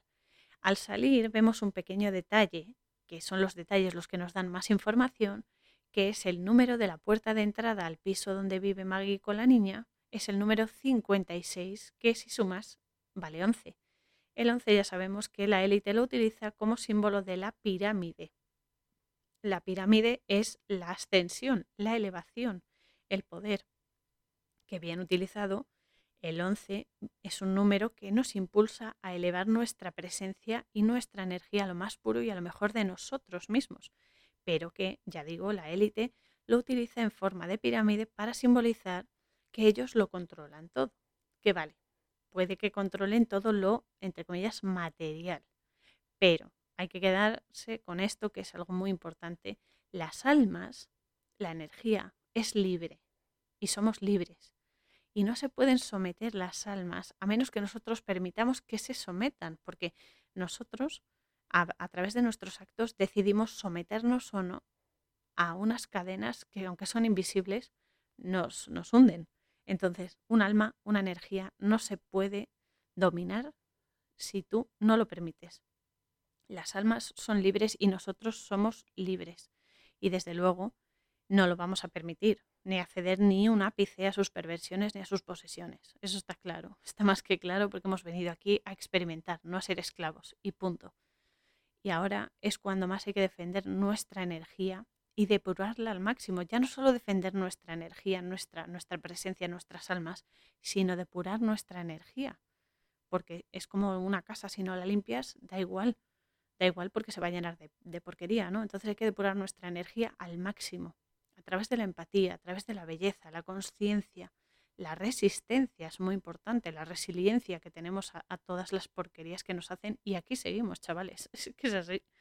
Y por supuesto, desobediencia civil absoluta. Esto es así. Cosa que digan, automáticamente se desobedece. No tengáis miedo a las represalias, no tengáis miedo ni a perder el trabajo, ni a las cosas, porque nos están manipulando a través de eso porque saben que tenemos miedo. Pero es que, aunque no cedamos, sí, vale, conservaremos nuestro trabajo, pero al final vamos a seguir siendo esclavos. Esa es la historia. Entonces, hay que recordar que juntos somos más fuertes, que unidos somos más fuertes, que somos una fuente inagotable de luz, de amor y de sacralidad total. Así que se tiene que notar. No tengáis miedo, no tengáis miedo porque se alimentan de eso, de nuestro temor y del subidón que les da cuando tenemos miedo, estamos nerviosos o sufrimos. Hay que ser felices, hay que ver la felicidad en todo que existe, en todo. Y aquí el caso es que la niñera em, ha raptado a la niña sin que Maggie se dé cuenta, porque mientras está hablando Maggie con la hermana y con el marido, la niñera se ha llevado a la niña al coche. Y entonces Maggie va a denunciar el secuestro de la niña a la policía. Y el agente Travis le explica que Eric está prácticamente blindado políticamente. ¡Oh, qué sorpresa! Aquí todos están blindados políticamente y, de todas las maneras posibles porque están todos metidos en el fango y entonces se tapan unos a otros. es que es así. Pero, pero también le dice la gente Travis que tiene trapos sucios y eh, luego él se da cuenta de que Cody tiene la misma edad que los otros niños asesinados, es decir, son niños que tienen todos seis años, que nacieron el mismo día del mismo año, el día 16 de diciembre, y que Cody sería la sexta niña secuestrada por la red pedófila. Es decir, todos tienen seis años, todos nacieron en el día 16, que tiene un 6, y eh, Cody sería la sexta niña. Es decir, ya tenemos ahí el numerito que tanto les gusta. Pero bueno, el caso es que Maggie, después de hablar con el, con el agente Travis, va a la asociación Nuevo Amanecer y nada más entrar ve que su símbolo es una pirámide con fuego en la base. Y uno de los miembros le dice que para poder hacer los seminarios tiene que donar 400 dólares, por supuesto, claro, siempre abonando, y, le deja un mensaje vía email a Eric para, eh, para eso, para que puedan ver a la niña y tal. Y cuando sale Sherry, la chica esta que, que fue al, hospital y le advirtió sobre la niña, la observa desde un callejón y le deja un mensaje en el contestador para quedar con ella y decirle dónde tienen a la niña, porque ella lo sabe. Y Sherry le pregunta, cuando ya quedan en una cafetería y tal, le pregunta a Maggie si ella cree en el demonio. Y Maggie le dice en el de verdad. Dice, Eric sí que cree en él y tiene un culto. Dice, que, o sea, también le dice que ella al principio pensaba que eran todo una sarta de gilipolleces lo que hacía y demás, pero que al ver esos rituales y los, las cosas que hacían y demás, se dio cuenta de que era algo mucho más serio y muy peligroso y que eso, que el mal existe y que el demonio existe. Y que es eso, ¿no? Que causando daños a la gente y leyendo las mentes y demás, le dice que Eric quiere a Cody para utilizar su poder y así eh, traer la personificación del mal a este plano y extenderlo por la tierra. Eso le dice la chica, que para eso quieren utilizar a la niña. Y parece una historia súper imaginativa, ¿no? Tú ves la película y dices, bueno, el, el guionista y demás, qué gran imaginación, ¿no? La escritora que lo hizo, no sé qué. Pero esto es muy real, por desgracia, y el maligno capta a las personas más inocentes para pervertir su pureza, em, para revertirla, para mm, distorsionarla y convertirla en todo lo contrario especialmente a través de los niños y de las vírgenes o las personas vírgenes, hombres o mujeres, porque no están corruptos, porque siguen estando en, como se suele decir, en estado eh, puro, estado puro. De ahí que eh, consuman la esencia de, de su energía y los torturen, porque el dolor y el sufrimiento les genera un placer a estas energías malignas que invocan y les da tal subidón que pueden incluso manifestarse en este plano.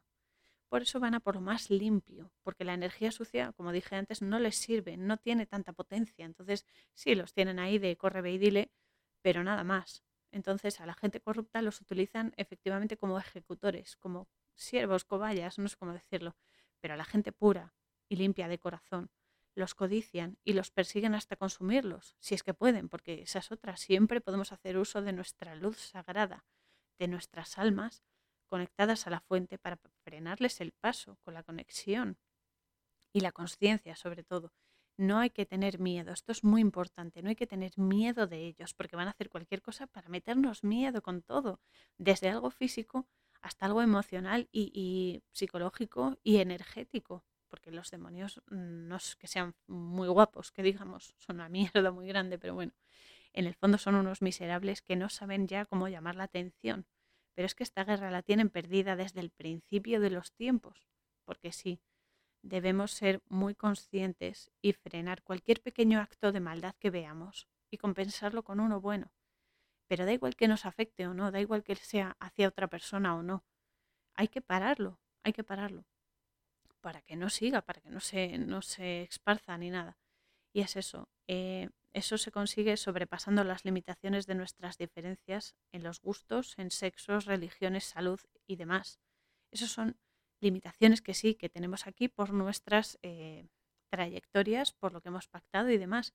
Pero tenemos que entender que somos almas, que somos energía y que somos uno, somos lo mismo y debemos actuar simultáneamente para que resulte fuerte nuestra acción y se expanda esa conciencia de la vida, esa conciencia de las almas. Entonces aquí en la peli, Sherry, la chica esta, se da cuenta de que la están vigilando en la cafetería los matones de la secta y le deja la dirección en un papel y una pistola a Maggie le dice que lo va a necesitar y sale corriendo. Entonces logra meterse en el metro, pero los matones la pillan y empiezan a pegarle una paliza. Y Maggie lo ve todo, porque ella también baja al metro y demás, y también ve cómo unos demonios voladores están disfrutando mientras eh, la están pegando. ¿Por qué es eso? Aquí tenemos otra grandísima verdad las energías malignas, las negativas demoníacas, como lo queréis llamar, porque son el mal y la oscuridad personificados, se alimentan de lo puro, sí, pero se empoderan con los actos de maldad que cometen los humanos bajo su influencia. Y es aquí es donde nosotros tenemos una preponderancia tremenda. ¿Por qué es eso? Si nosotros nos dejamos convencer y hacemos algo que está mal sabiendo que está mal, ya los estamos alimentando a esa porquería. Y da igual los actos que sean, ya sea dar una paliza, mentir, hacer daño, aprovecharse de alguien, hacer cosas que sabemos que están mal, pero porque nos van a beneficiar y decimos, bueno, esto está mal, pero joder, voy a salir ganando. Todo eso alimenta las, los demonios, las energías negativas. Y por muy estúpido que parezca, las recarga. Entonces hay que ser muy conscientes de qué se hace, cómo se hace y por qué se hace, teniendo en cuenta las posibles consecuencias y aceptando la naturaleza que tienen, de forma que si algo es malo y sabemos que está mal, lo evitemos. Eso les quita poder a estas bestias y de eso se trata. Al final matan a Cheryl y mm, e ingresan a Maggie en el hospital porque también se ha dado un golpe, bueno, le han dado un golpe y tiene conmoción. Entonces aquí el agente Travis va a visitarla y le devuelve la pistola. Cuando él vuelve a la comisaría le pide ayuda a Dios, mira por la ventana y dice, Dios, necesito ayuda para esto. Y de repente aparece un hombre de la limpieza, que me, encantó esto del hombre de la limpieza, porque son los que efectivamente quitan la porquería de en medio, y le dice, no se preocupe, agente, usted no está solo, no se equivoque. Un hombre bueno nunca está solo. Y esta frase es la mejor de la película, la mejor para mí al menos. Y cuando Travis se da la vuelta, ve que una maceta que tenía medio seca en el alféizar de la ventana está recuperada y ha florecido. Estaba prácticamente muerta la planta, pero de repente se ha recuperado y ha florecido. Y eh, cuando vuelve otra vez ve que el hombre de la limpieza ya no está. Entonces, estos enviados, estos ángeles, están siempre a nuestro alrededor, aunque no los veamos, y podemos pedir su intercesión siempre, porque siempre responden y siempre nos ayudan. Maru, mi abuela del alma, siempre me lo decía una y otra vez, porque claro, yo le contaba cosas y tal, y me decía, tú nunca te olvides que por muy desolada o muy triste o muy nerviosa que estés, siempre, siempre recuerda que nunca estamos solos, siempre nos acompañan, porque el bien siempre está obrando a nuestro favor y esperando que dejemos que se manifieste en este plano, por cada lágrima un latido de vida. Y eso es cierto. ¿Cuántas veces, como aquí en la peli, nos hemos encontrado con personas especiales que nos ayudan de repente en el momento adecuado y luego desaparecen? Llegan en el momento preciso, hacen sus, sus bendiciones hacia nosotros y siguen su camino. Bueno, algunas se quedan, ¿no? Pero esas personas, esos ángeles que decimos, ay, esta persona es un ángel. Claro, Jolín, porque está, los ángeles, estas energías, los seres de luz están actuando a través de esa persona para manifestar el bien que tú has pedido. Y el mal es eso, no quiere que creamos en ello, porque eso nos da poder y nos recuerda lo fuertes que somos y la luz que emitimos. Por eso eh, el, mal y los esbirros que tienen ridiculizan todo lo que sea espiritual, la verdad por supuesto, todo lo que sea vida, dar vida, todo lo ridiculizan como que es algo obsoleto, de viejos, de antiguos. La unión, no quieren que haya uniones, por eso enfrentan a las personas en los trabajos, en las familias, las amistades.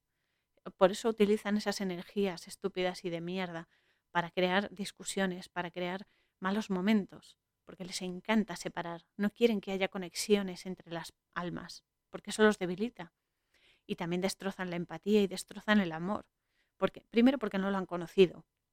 Y segundo porque se creen que pueden hacer todo lo que les dé la gana. Por eso tienen tan poco poder, porque no pueden, no pueden. Lo distorsionan todo para que no le demos energía a lo que somos, que somos potencia pura. Y sinceramente, personalmente ya lo digo, no pienso permitir que se salgan con la suya. En lo que a mí respecta, no van a tener colaboración ninguna. Y hay que mantenerse firme y vibrar todo lo alto que podamos y corregirnos lo que sea necesario en nuestras pequeñas acciones, en nuestro núcleo de influencia y demás, aunque conlleve un gran esfuerzo, porque a nadie le gusta mirar a sus sombras a la cara y decir, jolín, es que tú estás aquí, venga, vamos a ver si solucionamos la papeleta. Y ponerse y trabajarse uno mismo y demás. Lleva un esfuerzo, por supuesto, pero es lo que tenemos que hacer. Hemos venido aquí para eso, porque el bien es una prioridad. Más allá del ego, más allá de todo, el bien es primordial y es súper importante. Así que, claro, Aquí en la peli el agente Travis ya tiene la señal que pidió porque ha venido un ángel y le ha dado el aliento que necesitaba y además ha revivido la planta, que además es preciosa. Y esa es otra. Muchas veces nos mosqueamos porque, vale, pedimos ayuda, estupendo, pero luego no viene en el formato o la manera que nosotros ya hemos idealizado en nuestra pantalla mental. Pero da igual, porque por mucho que nos jorobe o por mucho que nos, no sé, que nos moleste, siempre viene como debe venir y cuando hace su función, sigue su camino. Sigue su camino porque estamos cambiando constantemente y cambiar no es malo, sino que en un momento eres de una manera y la siguiente vez vas a necesitar otro tipo de ayuda. Por lo tanto, va a venir lo que necesites en el momento preciso, te guste o no, porque tenemos limitaciones en nuestra imaginación y demás de cómo deben ser las cosas pero las cosas son como tienen que ser, no como tú quieres que sean porque está más idealizado y demás. Entonces hay que ser humildes en esto y es una gran virtud el serlo. No digo humildes de arrastrarnos por el suelo, sino humildes en el sentido de saber que nos equivocamos y que todo pasa por una muy buena razón. Porque somos limitados aquí físicamente y la vida nos provee de lo que realmente necesitamos como realmente lo necesitamos. Y digo esto no porque yo sea perfecta, sino porque me enfrento a esto muchas veces y me frustra muchas veces y es un caballo de batalla importante.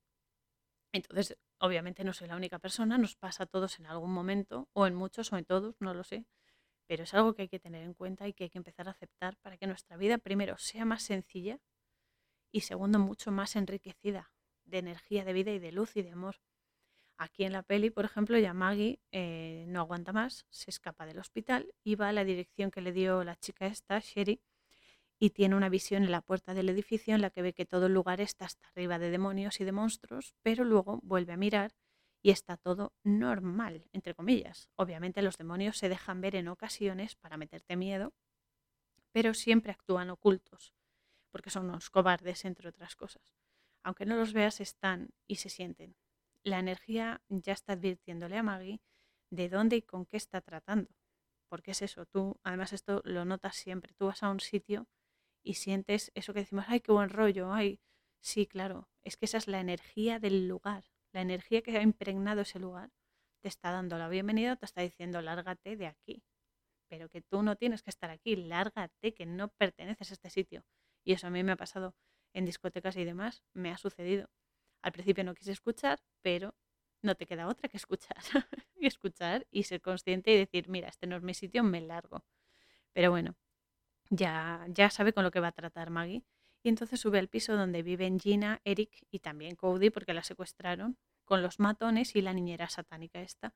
Y aquí Eric utiliza los argumentos para enfrentar a las dos hermanas, a Maggie y a Gina, porque claro, Gina está muy, muy influenciada por Eric y se cree que Maggie está celosa porque ella tiene una hija y un marido y Maggie nunca ha podido tenerlo. Y es que así actúa el mal. Enfrenta a la gente que uno ama, te enfrenta hacia ellos para romper esos lazos, esa unión y generar odio y disputas en vez de comprensión y conciencia y empatía. Entonces, claro, Maggie aquí saca la pistola y apunta con ella a Eric y él se aprovecha de su temor para leccionarla y que lo haga y así mancha su energía con ese disparo y la culpabilidad de haberlo matado. Porque claro, él se está midiendo psicológicamente con ella y está utilizando sus puntos débiles y su temor. Entonces esta gentuza actúa así. Te comen el tarro hasta que haces, piensas y sientes como ellos quieren. Y te alejan de tus familiares y de todas las personas que te pueden ayudar, te aíslan. Y así te manejan y te utilizan. Y luego ya, cuando ya has cumplido tu parte, se deshacen de ti. Así utilizan las sectas o te, utilizan de gancho para captar más gente. Pero esto es así. Son unos comementes de mierda y punto. Entonces, claro, estas cosas hay que exponerlas y desentrañar todo esto que hacen porque así pierden poder. Porque cuando la gente comprende sus verdaderos motivos y los modus operandi que tienen, se hacen menos potentes porque la gente los va a evitar y los va a señalar, va a decir, ay, tú eres un pedófilo, tú eres un come niños, tú eres un reptiliano y así. Entonces, claro, aquí en la peli mm, Eric se ríe porque le había quitado las balas a la pistola de Maggie cuando ella intenta dispararle y la duerme con cloroformo. Entonces de repente ella se despierta conduciendo en sentido contrario, en, está en su coche, está conduciendo en sentido contrario, con una botella de alcohol y pastillas en el suelo, que le han puesto el escenario así y todo, y ella está como súper, súper tocada por el cloroformo, ¿no? Y al voltear el coche, da la vuelta y tal, y se queda medio colgando en el puente de Brooklyn. Todo porque Eric la está controlando mentalmente, con lo que se llama influencia telepsíquica, que es una forma de control mental a distancia con el que no solo sugestionas a una persona a hacer algo, sino que puede incluso llegar a, puedes llegar incluso a convencerla de que se mate y de que haga cosas peores. O sea, es un control mental a distancia y así debo decir, también he añadir que así han matado a muchos personajes a distancia que, ay, es que son circunstancias extrañas. No, perdón, extrañas no. Esto todo, todo tiene explicación en la vida. Lo que pasa que como lo ocultan todo y lo distorsionan todo, a saber. Pero bueno, el caso es que un hombre ayuda a Maggie a salir del coche, que además el coche explota en el aire y se cae al agua. Y cuando Maggie se da cuenta, ese hombre, que en el fondo es un ángel, de repente ya no está. La ha ayudado a salir del coche y ha desaparecido. Esto nos quiere decir que los ángeles siempre están con nosotros y cuando nosotros pedimos ayuda, sea a través, a través de, mm, de, una persona o sea a través de su, de su energía en nosotros, nos ayudan siempre, siempre. Y luego viene una parte horrible de la peli en la que Eric lleva a la niña a un lugar donde hay un mendigo y Eric intenta convencer a la niña de que Dios deja sufrir a ese hombre que está ahí mendigo, está sufriendo y tiene delirios y todo, y le dice que Dios ha abandonado a ese hombre. Y eh, se acerca al hombre este y hace un conjuro en, en el suelo y le deja una garrafa de gasolina y unas cerillas al lado al hombre y está justificando que la muerte sería lo que mejor le podría pasar, sobre todo si es una muerte violenta. O sea, está sometiendo a la niña primero a un trauma y después le está intentando convencer de que lo malo es lo mejor. O sea, está normalizando el mal. De nuevo, es eso. Está justificándolo todo. Entonces el hombre, claro, está bajo la influencia maligna de ese conjuro que le ha hecho, coge la garrafa, la destapa y se empapa en gasolina y le dice a la niña, Eric le dice a la niña que la está sometiendo, eh, o sea, que se está sometiendo, que esto va a ser un alivio para el hombre y tal, y le pregunta, si Dios existe, o sea, le dice, si Dios existe, evitará de alguna manera que este hombre muera. La niña, claro, mm, se acerca al mendigo porque, claro, al principio se asusta, pero luego la niña tiene una comprensión de la energía brutal y se acerca al mendigo, que ya tiene una, una cerilla encendida, y le sopla la llama para que se apague la cerilla. Y entonces el hombre se le queda mirando y ella le da el rosario que tenía bajo la almohada a ella y le abraza y le dice, Dios no te ha olvidado. Y eso a Eric le repatea porque ve que no puede corromperla. Y mientras la niñera satánica se lleva a la niña de allí, eh, Eric quema al hombre, le echa el, mechero encendido y hace que arda. Porque es, eh, Eric está poseído por esos demonios y está esparciendo el mal, porque es una mala persona, es, un, es una entidad maligna ya. Entonces Maggie va a la iglesia, justo en la capilla que le gusta a Cody con la Virgen y demás, y se pone a rezar pidiendo ayuda. Aquí el tema de pedir ayuda no es porque las energías se crean más que nosotros, ni muchísimo menos, no, no, no, sino porque los seres de luz respetan nuestro libre albedrío. Ellos no tienen libre albedrío, ellos son energías, hacen su función y siguen adelante. Entonces, nosotros tenemos libre albedrío, por eso, por eso se nos deja elegir y pedir. Por eso, no porque sean superiores en plan, no, porque me tienes que pedir permiso, me tienes que pedir no sé qué. No, no, no, es simplemente su naturaleza. Y no intervienen en tu vida a menos que tú se lo permitas pidiendo esa ayuda. Por eso es muy importante pedir, pedir conscientemente aunque sí es verdad que actúan en casos excepcionales de vida o muerte muy puntuales por un caso de, importancia mayor, pero nada más. Y luego lo de rezar en una iglesia es una metáfora de acudir siempre a nuestro interior, a nuestro templo interior, en busca de sabiduría y de respuestas, porque allí se encuentra a Dios. Ahí está la energía universal, está lo más elevado y la conexión con nuestra alma a través del espíritu aunque también digo que todo tiene un reflejo, así como es dentro, es fuera, y así como es en lo energético, es en lo físico. Entonces, también es cierto que los templos físicos son lugares que albergan grandes cantidades de energía, porque concentran a gente ahí, gente rezando, gente orando, gente pidiendo, y por eso nos hacen sentir bien, porque tienen esa energía ahí acumulada. Una vez, esto ya es una, una anécdota mía, cuando iba al instituto, me sentí mm, de repente muy acechada, me sentía muy vigilada por energías que no eran muy positivas y era una sensación muy urgente y mi primera reacción fue meterme en la iglesia y, permanecer un rato allí. O sea, no necesariamente estuve rezando, simplemente estaba sentada en un banco y en cierto modo sí, entre comillas, me acogía sagrado, me acogía a un sitio sagrado, a una energía sagrada para calmar esa sensación tan, tan desagradable que tenía y dejé que la energía del lugar, pues eso me renovase y me tranquilizase y demás. Y es que en esta vida hay que saber que somos nosotros el templo. El templo, el lugar sagrado, somos nosotros y albergamos esa sacralidad que es el alma. Por eso a los satánicos y demoníacos les encanta corromper nuestra energía y hacer misas negras en iglesias y lugares sacros eh, físicamente hablando también y en la actualidad aprovechan los medios masivos para retorcer la energía de todas las personas que sostienen ese medio, sean conciertos, sean películas, espectáculos, parques temáticos, etc. Porque toda congregación de personas, de un grupo de personas, es igualmente una congregación de almas, con su poderosísima energía, pero que están sometidas por la vibración que se esté generando en ese evento.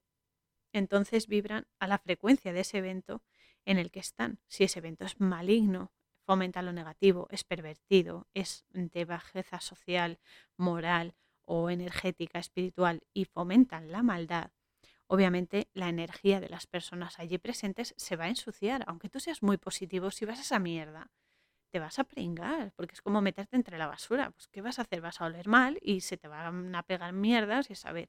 Pero por extensión, se te va a pegar a ti energía, pero por extensión también se va a traspasar a las personas con las que después te relaciones. Pero pasa físicamente, pero sobre todo energéticamente, porque la energía es muy sutil y la energía está todo el rato interaccionando.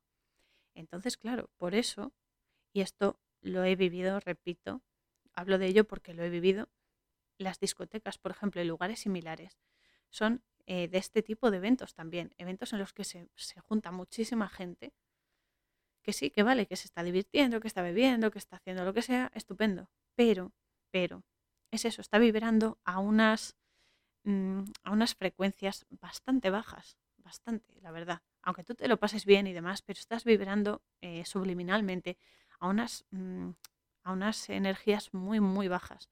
Entonces, claro, es eso, las discotecas y lugares similares son este tipo de eventos que te bajan la vibración también. Y no es por la gente, no es por la gente, sino por las energías que se generan y las que se alimentan allí, por el egregor que hay ahí. Así que mi consejo, y después de haber pasado bastantes años mm, bajo esas influencias, de repito, no por la gente, sino por las energías que allí se mezclan, si se puede evitar, mejor. Pero si no se puede evitar, lo mejor es, una vez llegas a casa, limpiarte adecuadamente, y rápidamente, lo mejor que puedas y buen descanso.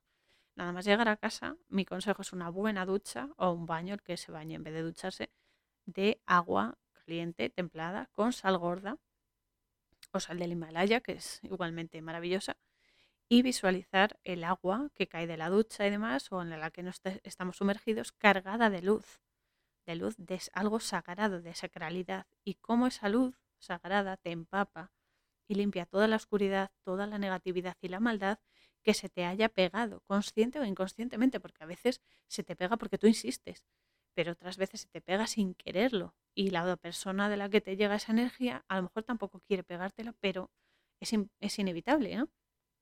Entonces, eh, hay que visualizar eso y a la vez que lo oscuro, o sea, esa energía estúpida y oscura y asquerosa que nos drena, se va por el sumidero de la ducha y sentir que tu cuerpo queda totalmente renovado y cargado de luz, iluminado y de bienestar y de protección.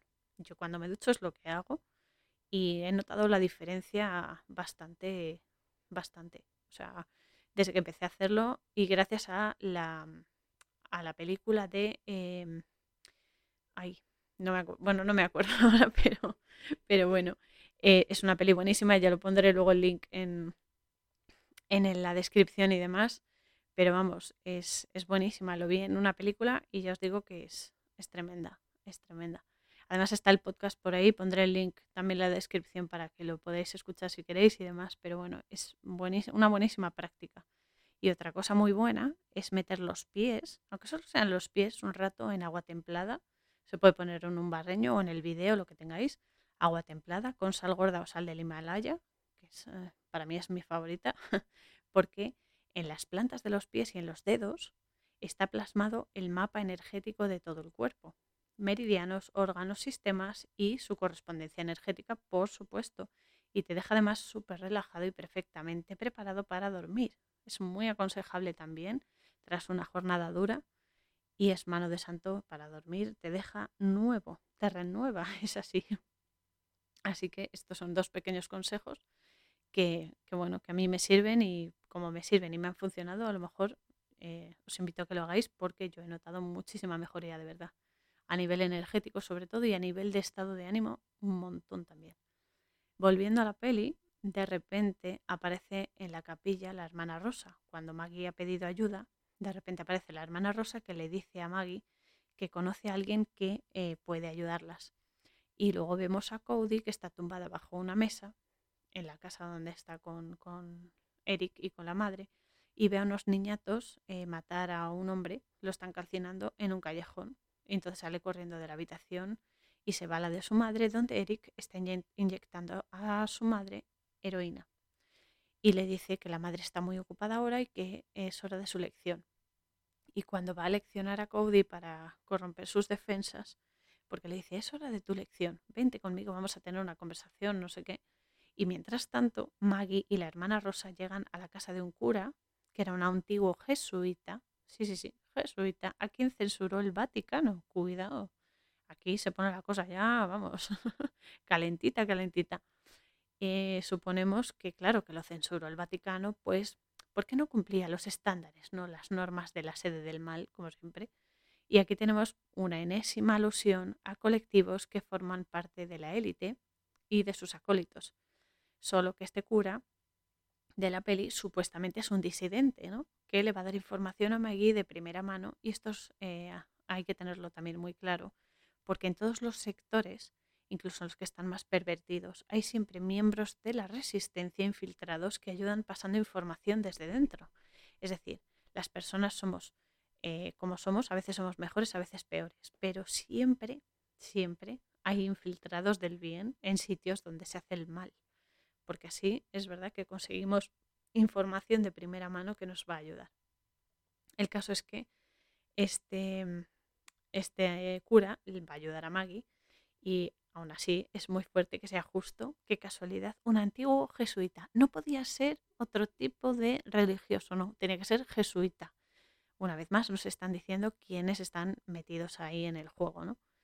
Y, es eso, ¿no? Que queda muy, o sea, es como muy chocante que sea un antiguo jesuita el que diga una verdad tan inmensa como la que le va a decir a Maggie, ¿no? Porque en este momento le dice que el mayor logro del demonio es conseguir que la gente no crea en su existencia. Porque claro, si tú no crees que el mal existe, es lo que decíamos antes, y no me cansaré de repetirlo, todo te parece correcto y no pones filtros a tus acciones. Es decir, todo te parece estupendo. Ah, bueno, pues ah, vale, vas a matar a ese hombre, venga, mátalo. ¿Qué más da, no? Todo está bien, todo sirve. No, bueno, todo sirve, sí, es aprendizaje.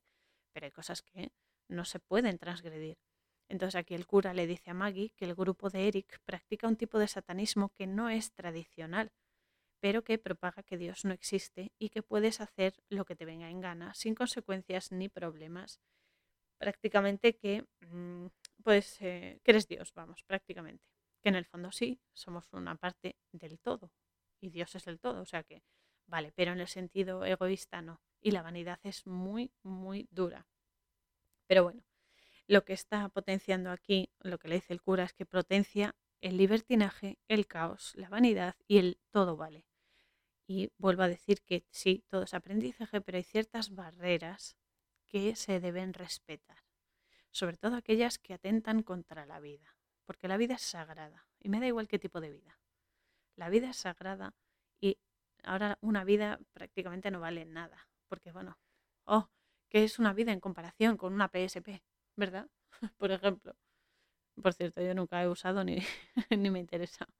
Pero bueno, el caso es que el cura le enseña ilustraciones de diferentes culturas, y esto está muy bien porque son diferentes culturas y épocas en las que se escenificaba la eterna lucha entre el bien y el mal, y le dice también a Maggie que es una batalla que se libra cada día de nuestra vida sin excepción, que nos afecta a todos por igual y que hay que posicionarse, porque es una cosecha de almas la que quiere el mal para sus fines egoístas y manipuladores.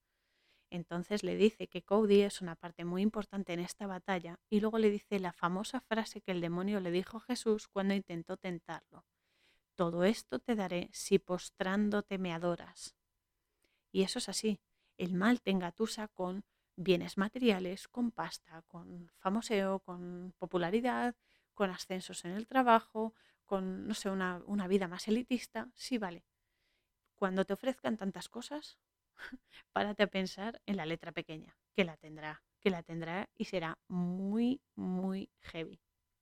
Por eso esta frase, esta frase va vamos, al dedo, al dedillo, porque es que es, una verdad como un templo. Esto te promete todo en la vida. Sin embargo, ¿a cambio de qué? ¿Cuál es el precio? La sumisión y la esclavitud a sus, a sus mierdas. o sea, te vende todo, te lo pone todo en bandeja de plata si te haces esclavo. Y la libertad es el bien más preciado que tenemos. No hemos venido aquí a ser esclavos, hemos venido a ejercer nuestro libre albedrío dentro de las opciones, las 22 opciones que, en las que podemos cumplir nuestra misión que hemos elegido antes de encarnar. Pero no somos esclavos y mucho menos de energías que destrozan todo lo que somos, porque somos vida. Entonces, claro, aquí el cura le recuerda que debe aprovechar eh, la conexión que tenga con Cody, porque le dice que, claro, Maggie le dice que la van a llevar al dentista. Entonces esa ocasión es clave para por lo menos intentar salvarla, ¿no? Y eh, debe mantener la esperanza, porque, y esto es muy importante y quería transmitirlo también a todos, porque a veces se nos olvida con tanta mala noticia, ¿no? Con tanta tristeza, tanto miedo, tanta, tanto revuelo, ¿no? Se nos olvida de que si estamos aquí es porque podemos enfrentarnos a ello y porque hemos venido a cambiar las cosas. Entonces, si estamos aquí es porque podemos. Así que que nadie nos diga lo contrario y vamos a hacerlo. Vamos a hacerlo con creces. Y ya está. Y el resto que, que piense como quiera. Sobre todo estas energías de mierda. Pero bueno, mientras pasa todo esto con el cura y tal, Eric lleva a Cody a la azotea y le dice que si cree en Dios, que salte al vacío, porque sus ángeles lo recogerán y no le pasará nada. Pero que si no, le coja la mano a él y crea en el demonio. Cody, claro, es una niña y está asustada, claro, ella de repente piensa, joder, ¿qué pasa? Qué miedo, ¿no? Pero, pero, de repente algo se activa en ella y, con una calma pasmosa, cuando el otro le intenta hacer que salte, o sea, le está diciendo, salta, salta ya, no sé qué, ella le mira, le mira muy seriamente y muy tranquilamente y le dice, después de usted. es buenísimo, es buenísimo porque la niña, claro, en el colegio le dicen que tiene que ser educada y demás, ¿no? Y que cuando alguien te diga algo, siempre digas después de usted porque es educado. Y entonces se lo suelta y claro, el otro se revuelve, pero, pero como el bicho que es, y está a punto de tirarla él por, por la rabia esa que le da, pero se la lleva adentro, ¿no? Porque se está dando cuenta de que va a destrozar la, la idea que tiene, ¿no? Y después Maggie, con la ayuda de un chico que es amigo de la hermana Rosa y del cura, persiguen a la niñera satánica y a Cody porque van al dentista en ese día. Pero la niñera se da cuenta de que está Maggie ahí y mientras Maggie coge a Cody y se escapa con ella, la niñera mata al chico que acompañaba a Maggie que estaba en el coche. De todas formas, Maggie y la niña llegan al metro, donde se va a cerrar casi las puertas del vagón del metro y una mujer pone el paraguas y evita que se cierren las puertas y le dice a Cody, eh, después de usted, porque esa mujer también es un ángel, porque de repente ya no está, o sea que les vuelven a ayudar. Y se cierran las puertas y escapan justo antes de que la niñera esta demoníaca pudiese entrar en el vagón. Entonces da un golpe así en la puerta por fuera y se ve su verdadera naturaleza.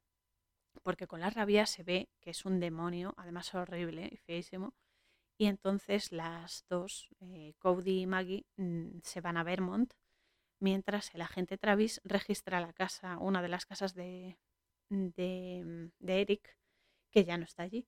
Y aún así, miembros de la secta que están por todas partes van informando de la ubicación de Maggie y Cody, porque a lo largo del viaje por carretera, como que las van, las van chequeando o algo así, ¿no? Y mientras ellas paran y al entrar en un servicio de una gasolinera, Cody saluda a una mujer que está enferma de cáncer y le dice, estás muy enferma. Y ella dice, sí. Claro, Maggie se disculpa porque dice que atrevida, ¿no? La niña, pero la niña le da un abrazo muy grande y le saca una sonrisa, ¿no? Es muy bonito porque siente la, la empatía, ¿no? Tiene empatía hacia, hacia la mujer y la mujer se queda así muy sonriente y por lo menos le da un buen momento, ¿no? Le da, le da ese momento de no te preocupes, todo va a salir bien, ¿no? Y entonces cuando salen las persiguen e intentan que tengan un accidente y consiguen llevarse a la niña al final. Entonces el agente Travis, por otro lado, descubre en la otra casa de Eric eh, marcas de sangre por uno de, estos pisos, ¿no? De Eric.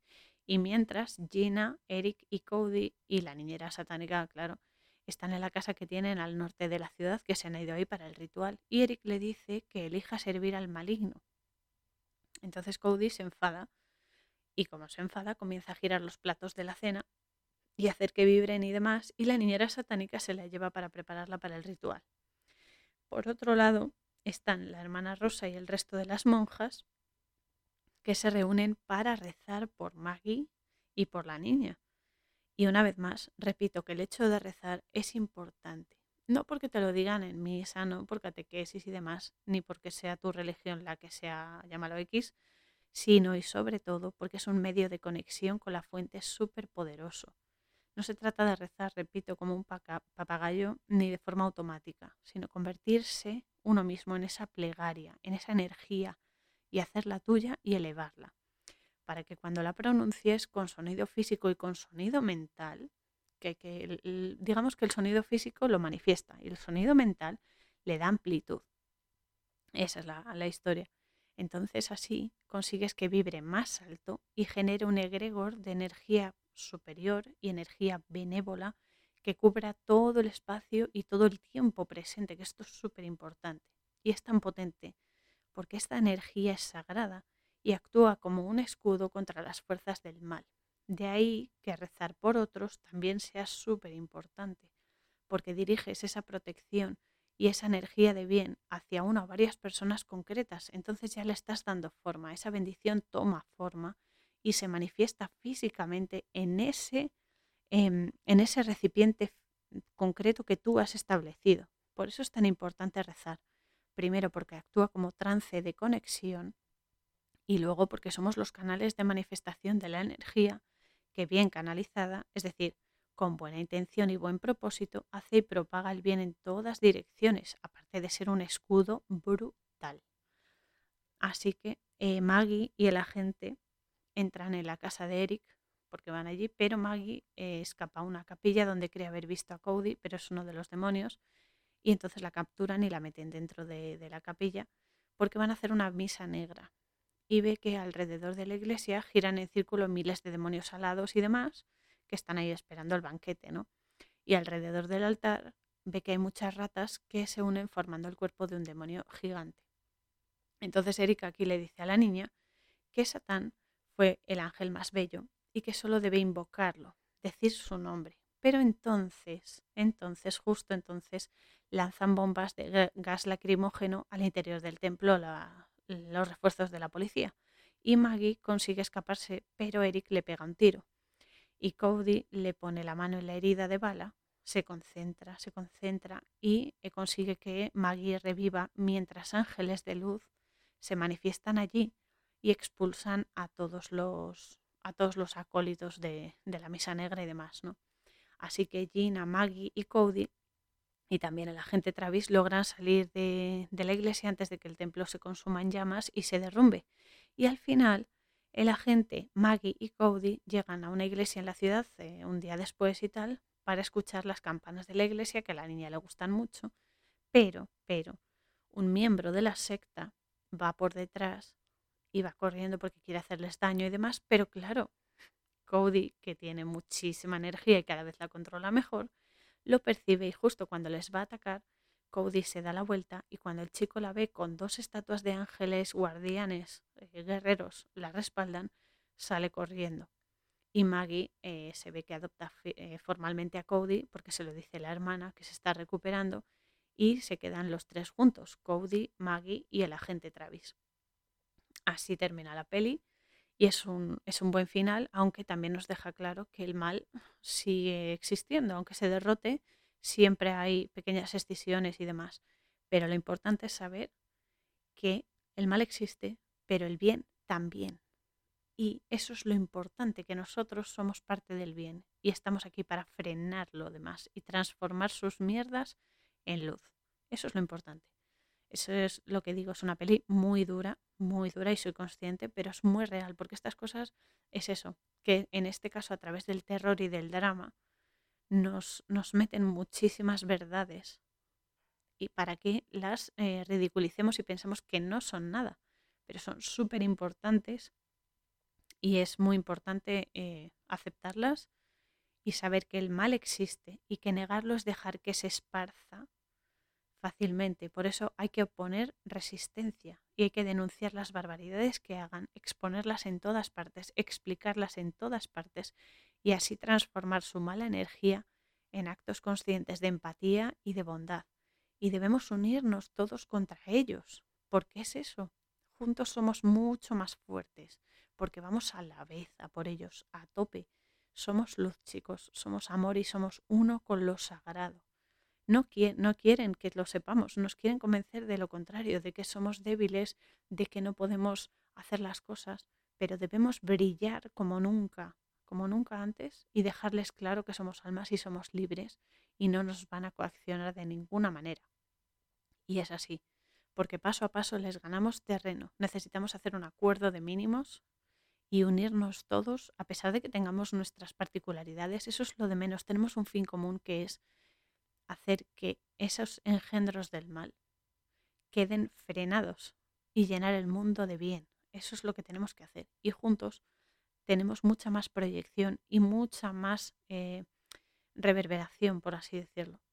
Que tenemos que hacer que retumben sus cimientos y vuelvan a la jaula de la que nunca debieron salir. Y ya queda poco, chicos, pero hay que poner los medios. Así que vamos que somos más fuertes y vamos a por ello. El jueves 23 de diciembre de 2021 lo voy a hacer el jueves porque, claro, el sábado que viene es Navidad y voy a estar en familia, no voy a estar haciendo el podcast, obviamente, pero lo dejaré subido el jueves para quien quiera escucharlo por las fechas navideñas. Em, vamos a descifrar juntos la película Family Man del 2000 también y daremos caña al ego para que no se pase del listillo y para comprender la importancia de valorar lo que tenemos, a quienes tenemos y no dejarnos llevar por la falsa ilusión de que es poco para nosotros lo que no queremos o que es innecesario. Mientras podéis curiosear, como siempre, por mi sitio web coraurzon.wixsite.com barra la posada fronteriza, el resto de episodios de este podcast, el blog y las páginas amigas donde están la de mi queridísimo Enrique exponiendo la verdad, la de mi ají Antonio Chávez, que es el suspiro cabal. Por cierto, Antonio, sabes que te quiero muchísimo y te agradezco todo lo que me ayudas con Cábala y en la vida te quiero y te mando un besazo gigante. Y también la página web de William Stillman, que es este evidente que os dije antes, que eh, no va a dejar indiferente a nadie por el tema del autismo y demás, porque es alucinante y va a dar una perspectiva muchísimo más sana y muchísimo más verdadera y natural sobre esto. También os recuerdo que hago lecturas oníricas y que os podéis poner en contacto conmigo si estáis interesados a través de esta dirección de email auriel113 yahoo.com. El 113 con números 113 todo junto. Tirad del hilo y expandid vuestra luz al máximo, dalides que infinitas. Así que que todos impulsen vuestra búsqueda de la verdad. Y ya sabéis, esto es súper importante. Cuando la encontréis, transformaos en ella. Convertíos en ella para que se manifieste en este plano. Porque así, cuando vamos con la verdad en la mano y en el corazón, el mal no tiene poder. Así que os mando un abrazo de luz muy, muy cercano y muy apretado. Y nos vemos en el próximo capítulo, chicos. Un besazo. Canción Spirit of Fire, música www.50sounds.com barra es barra.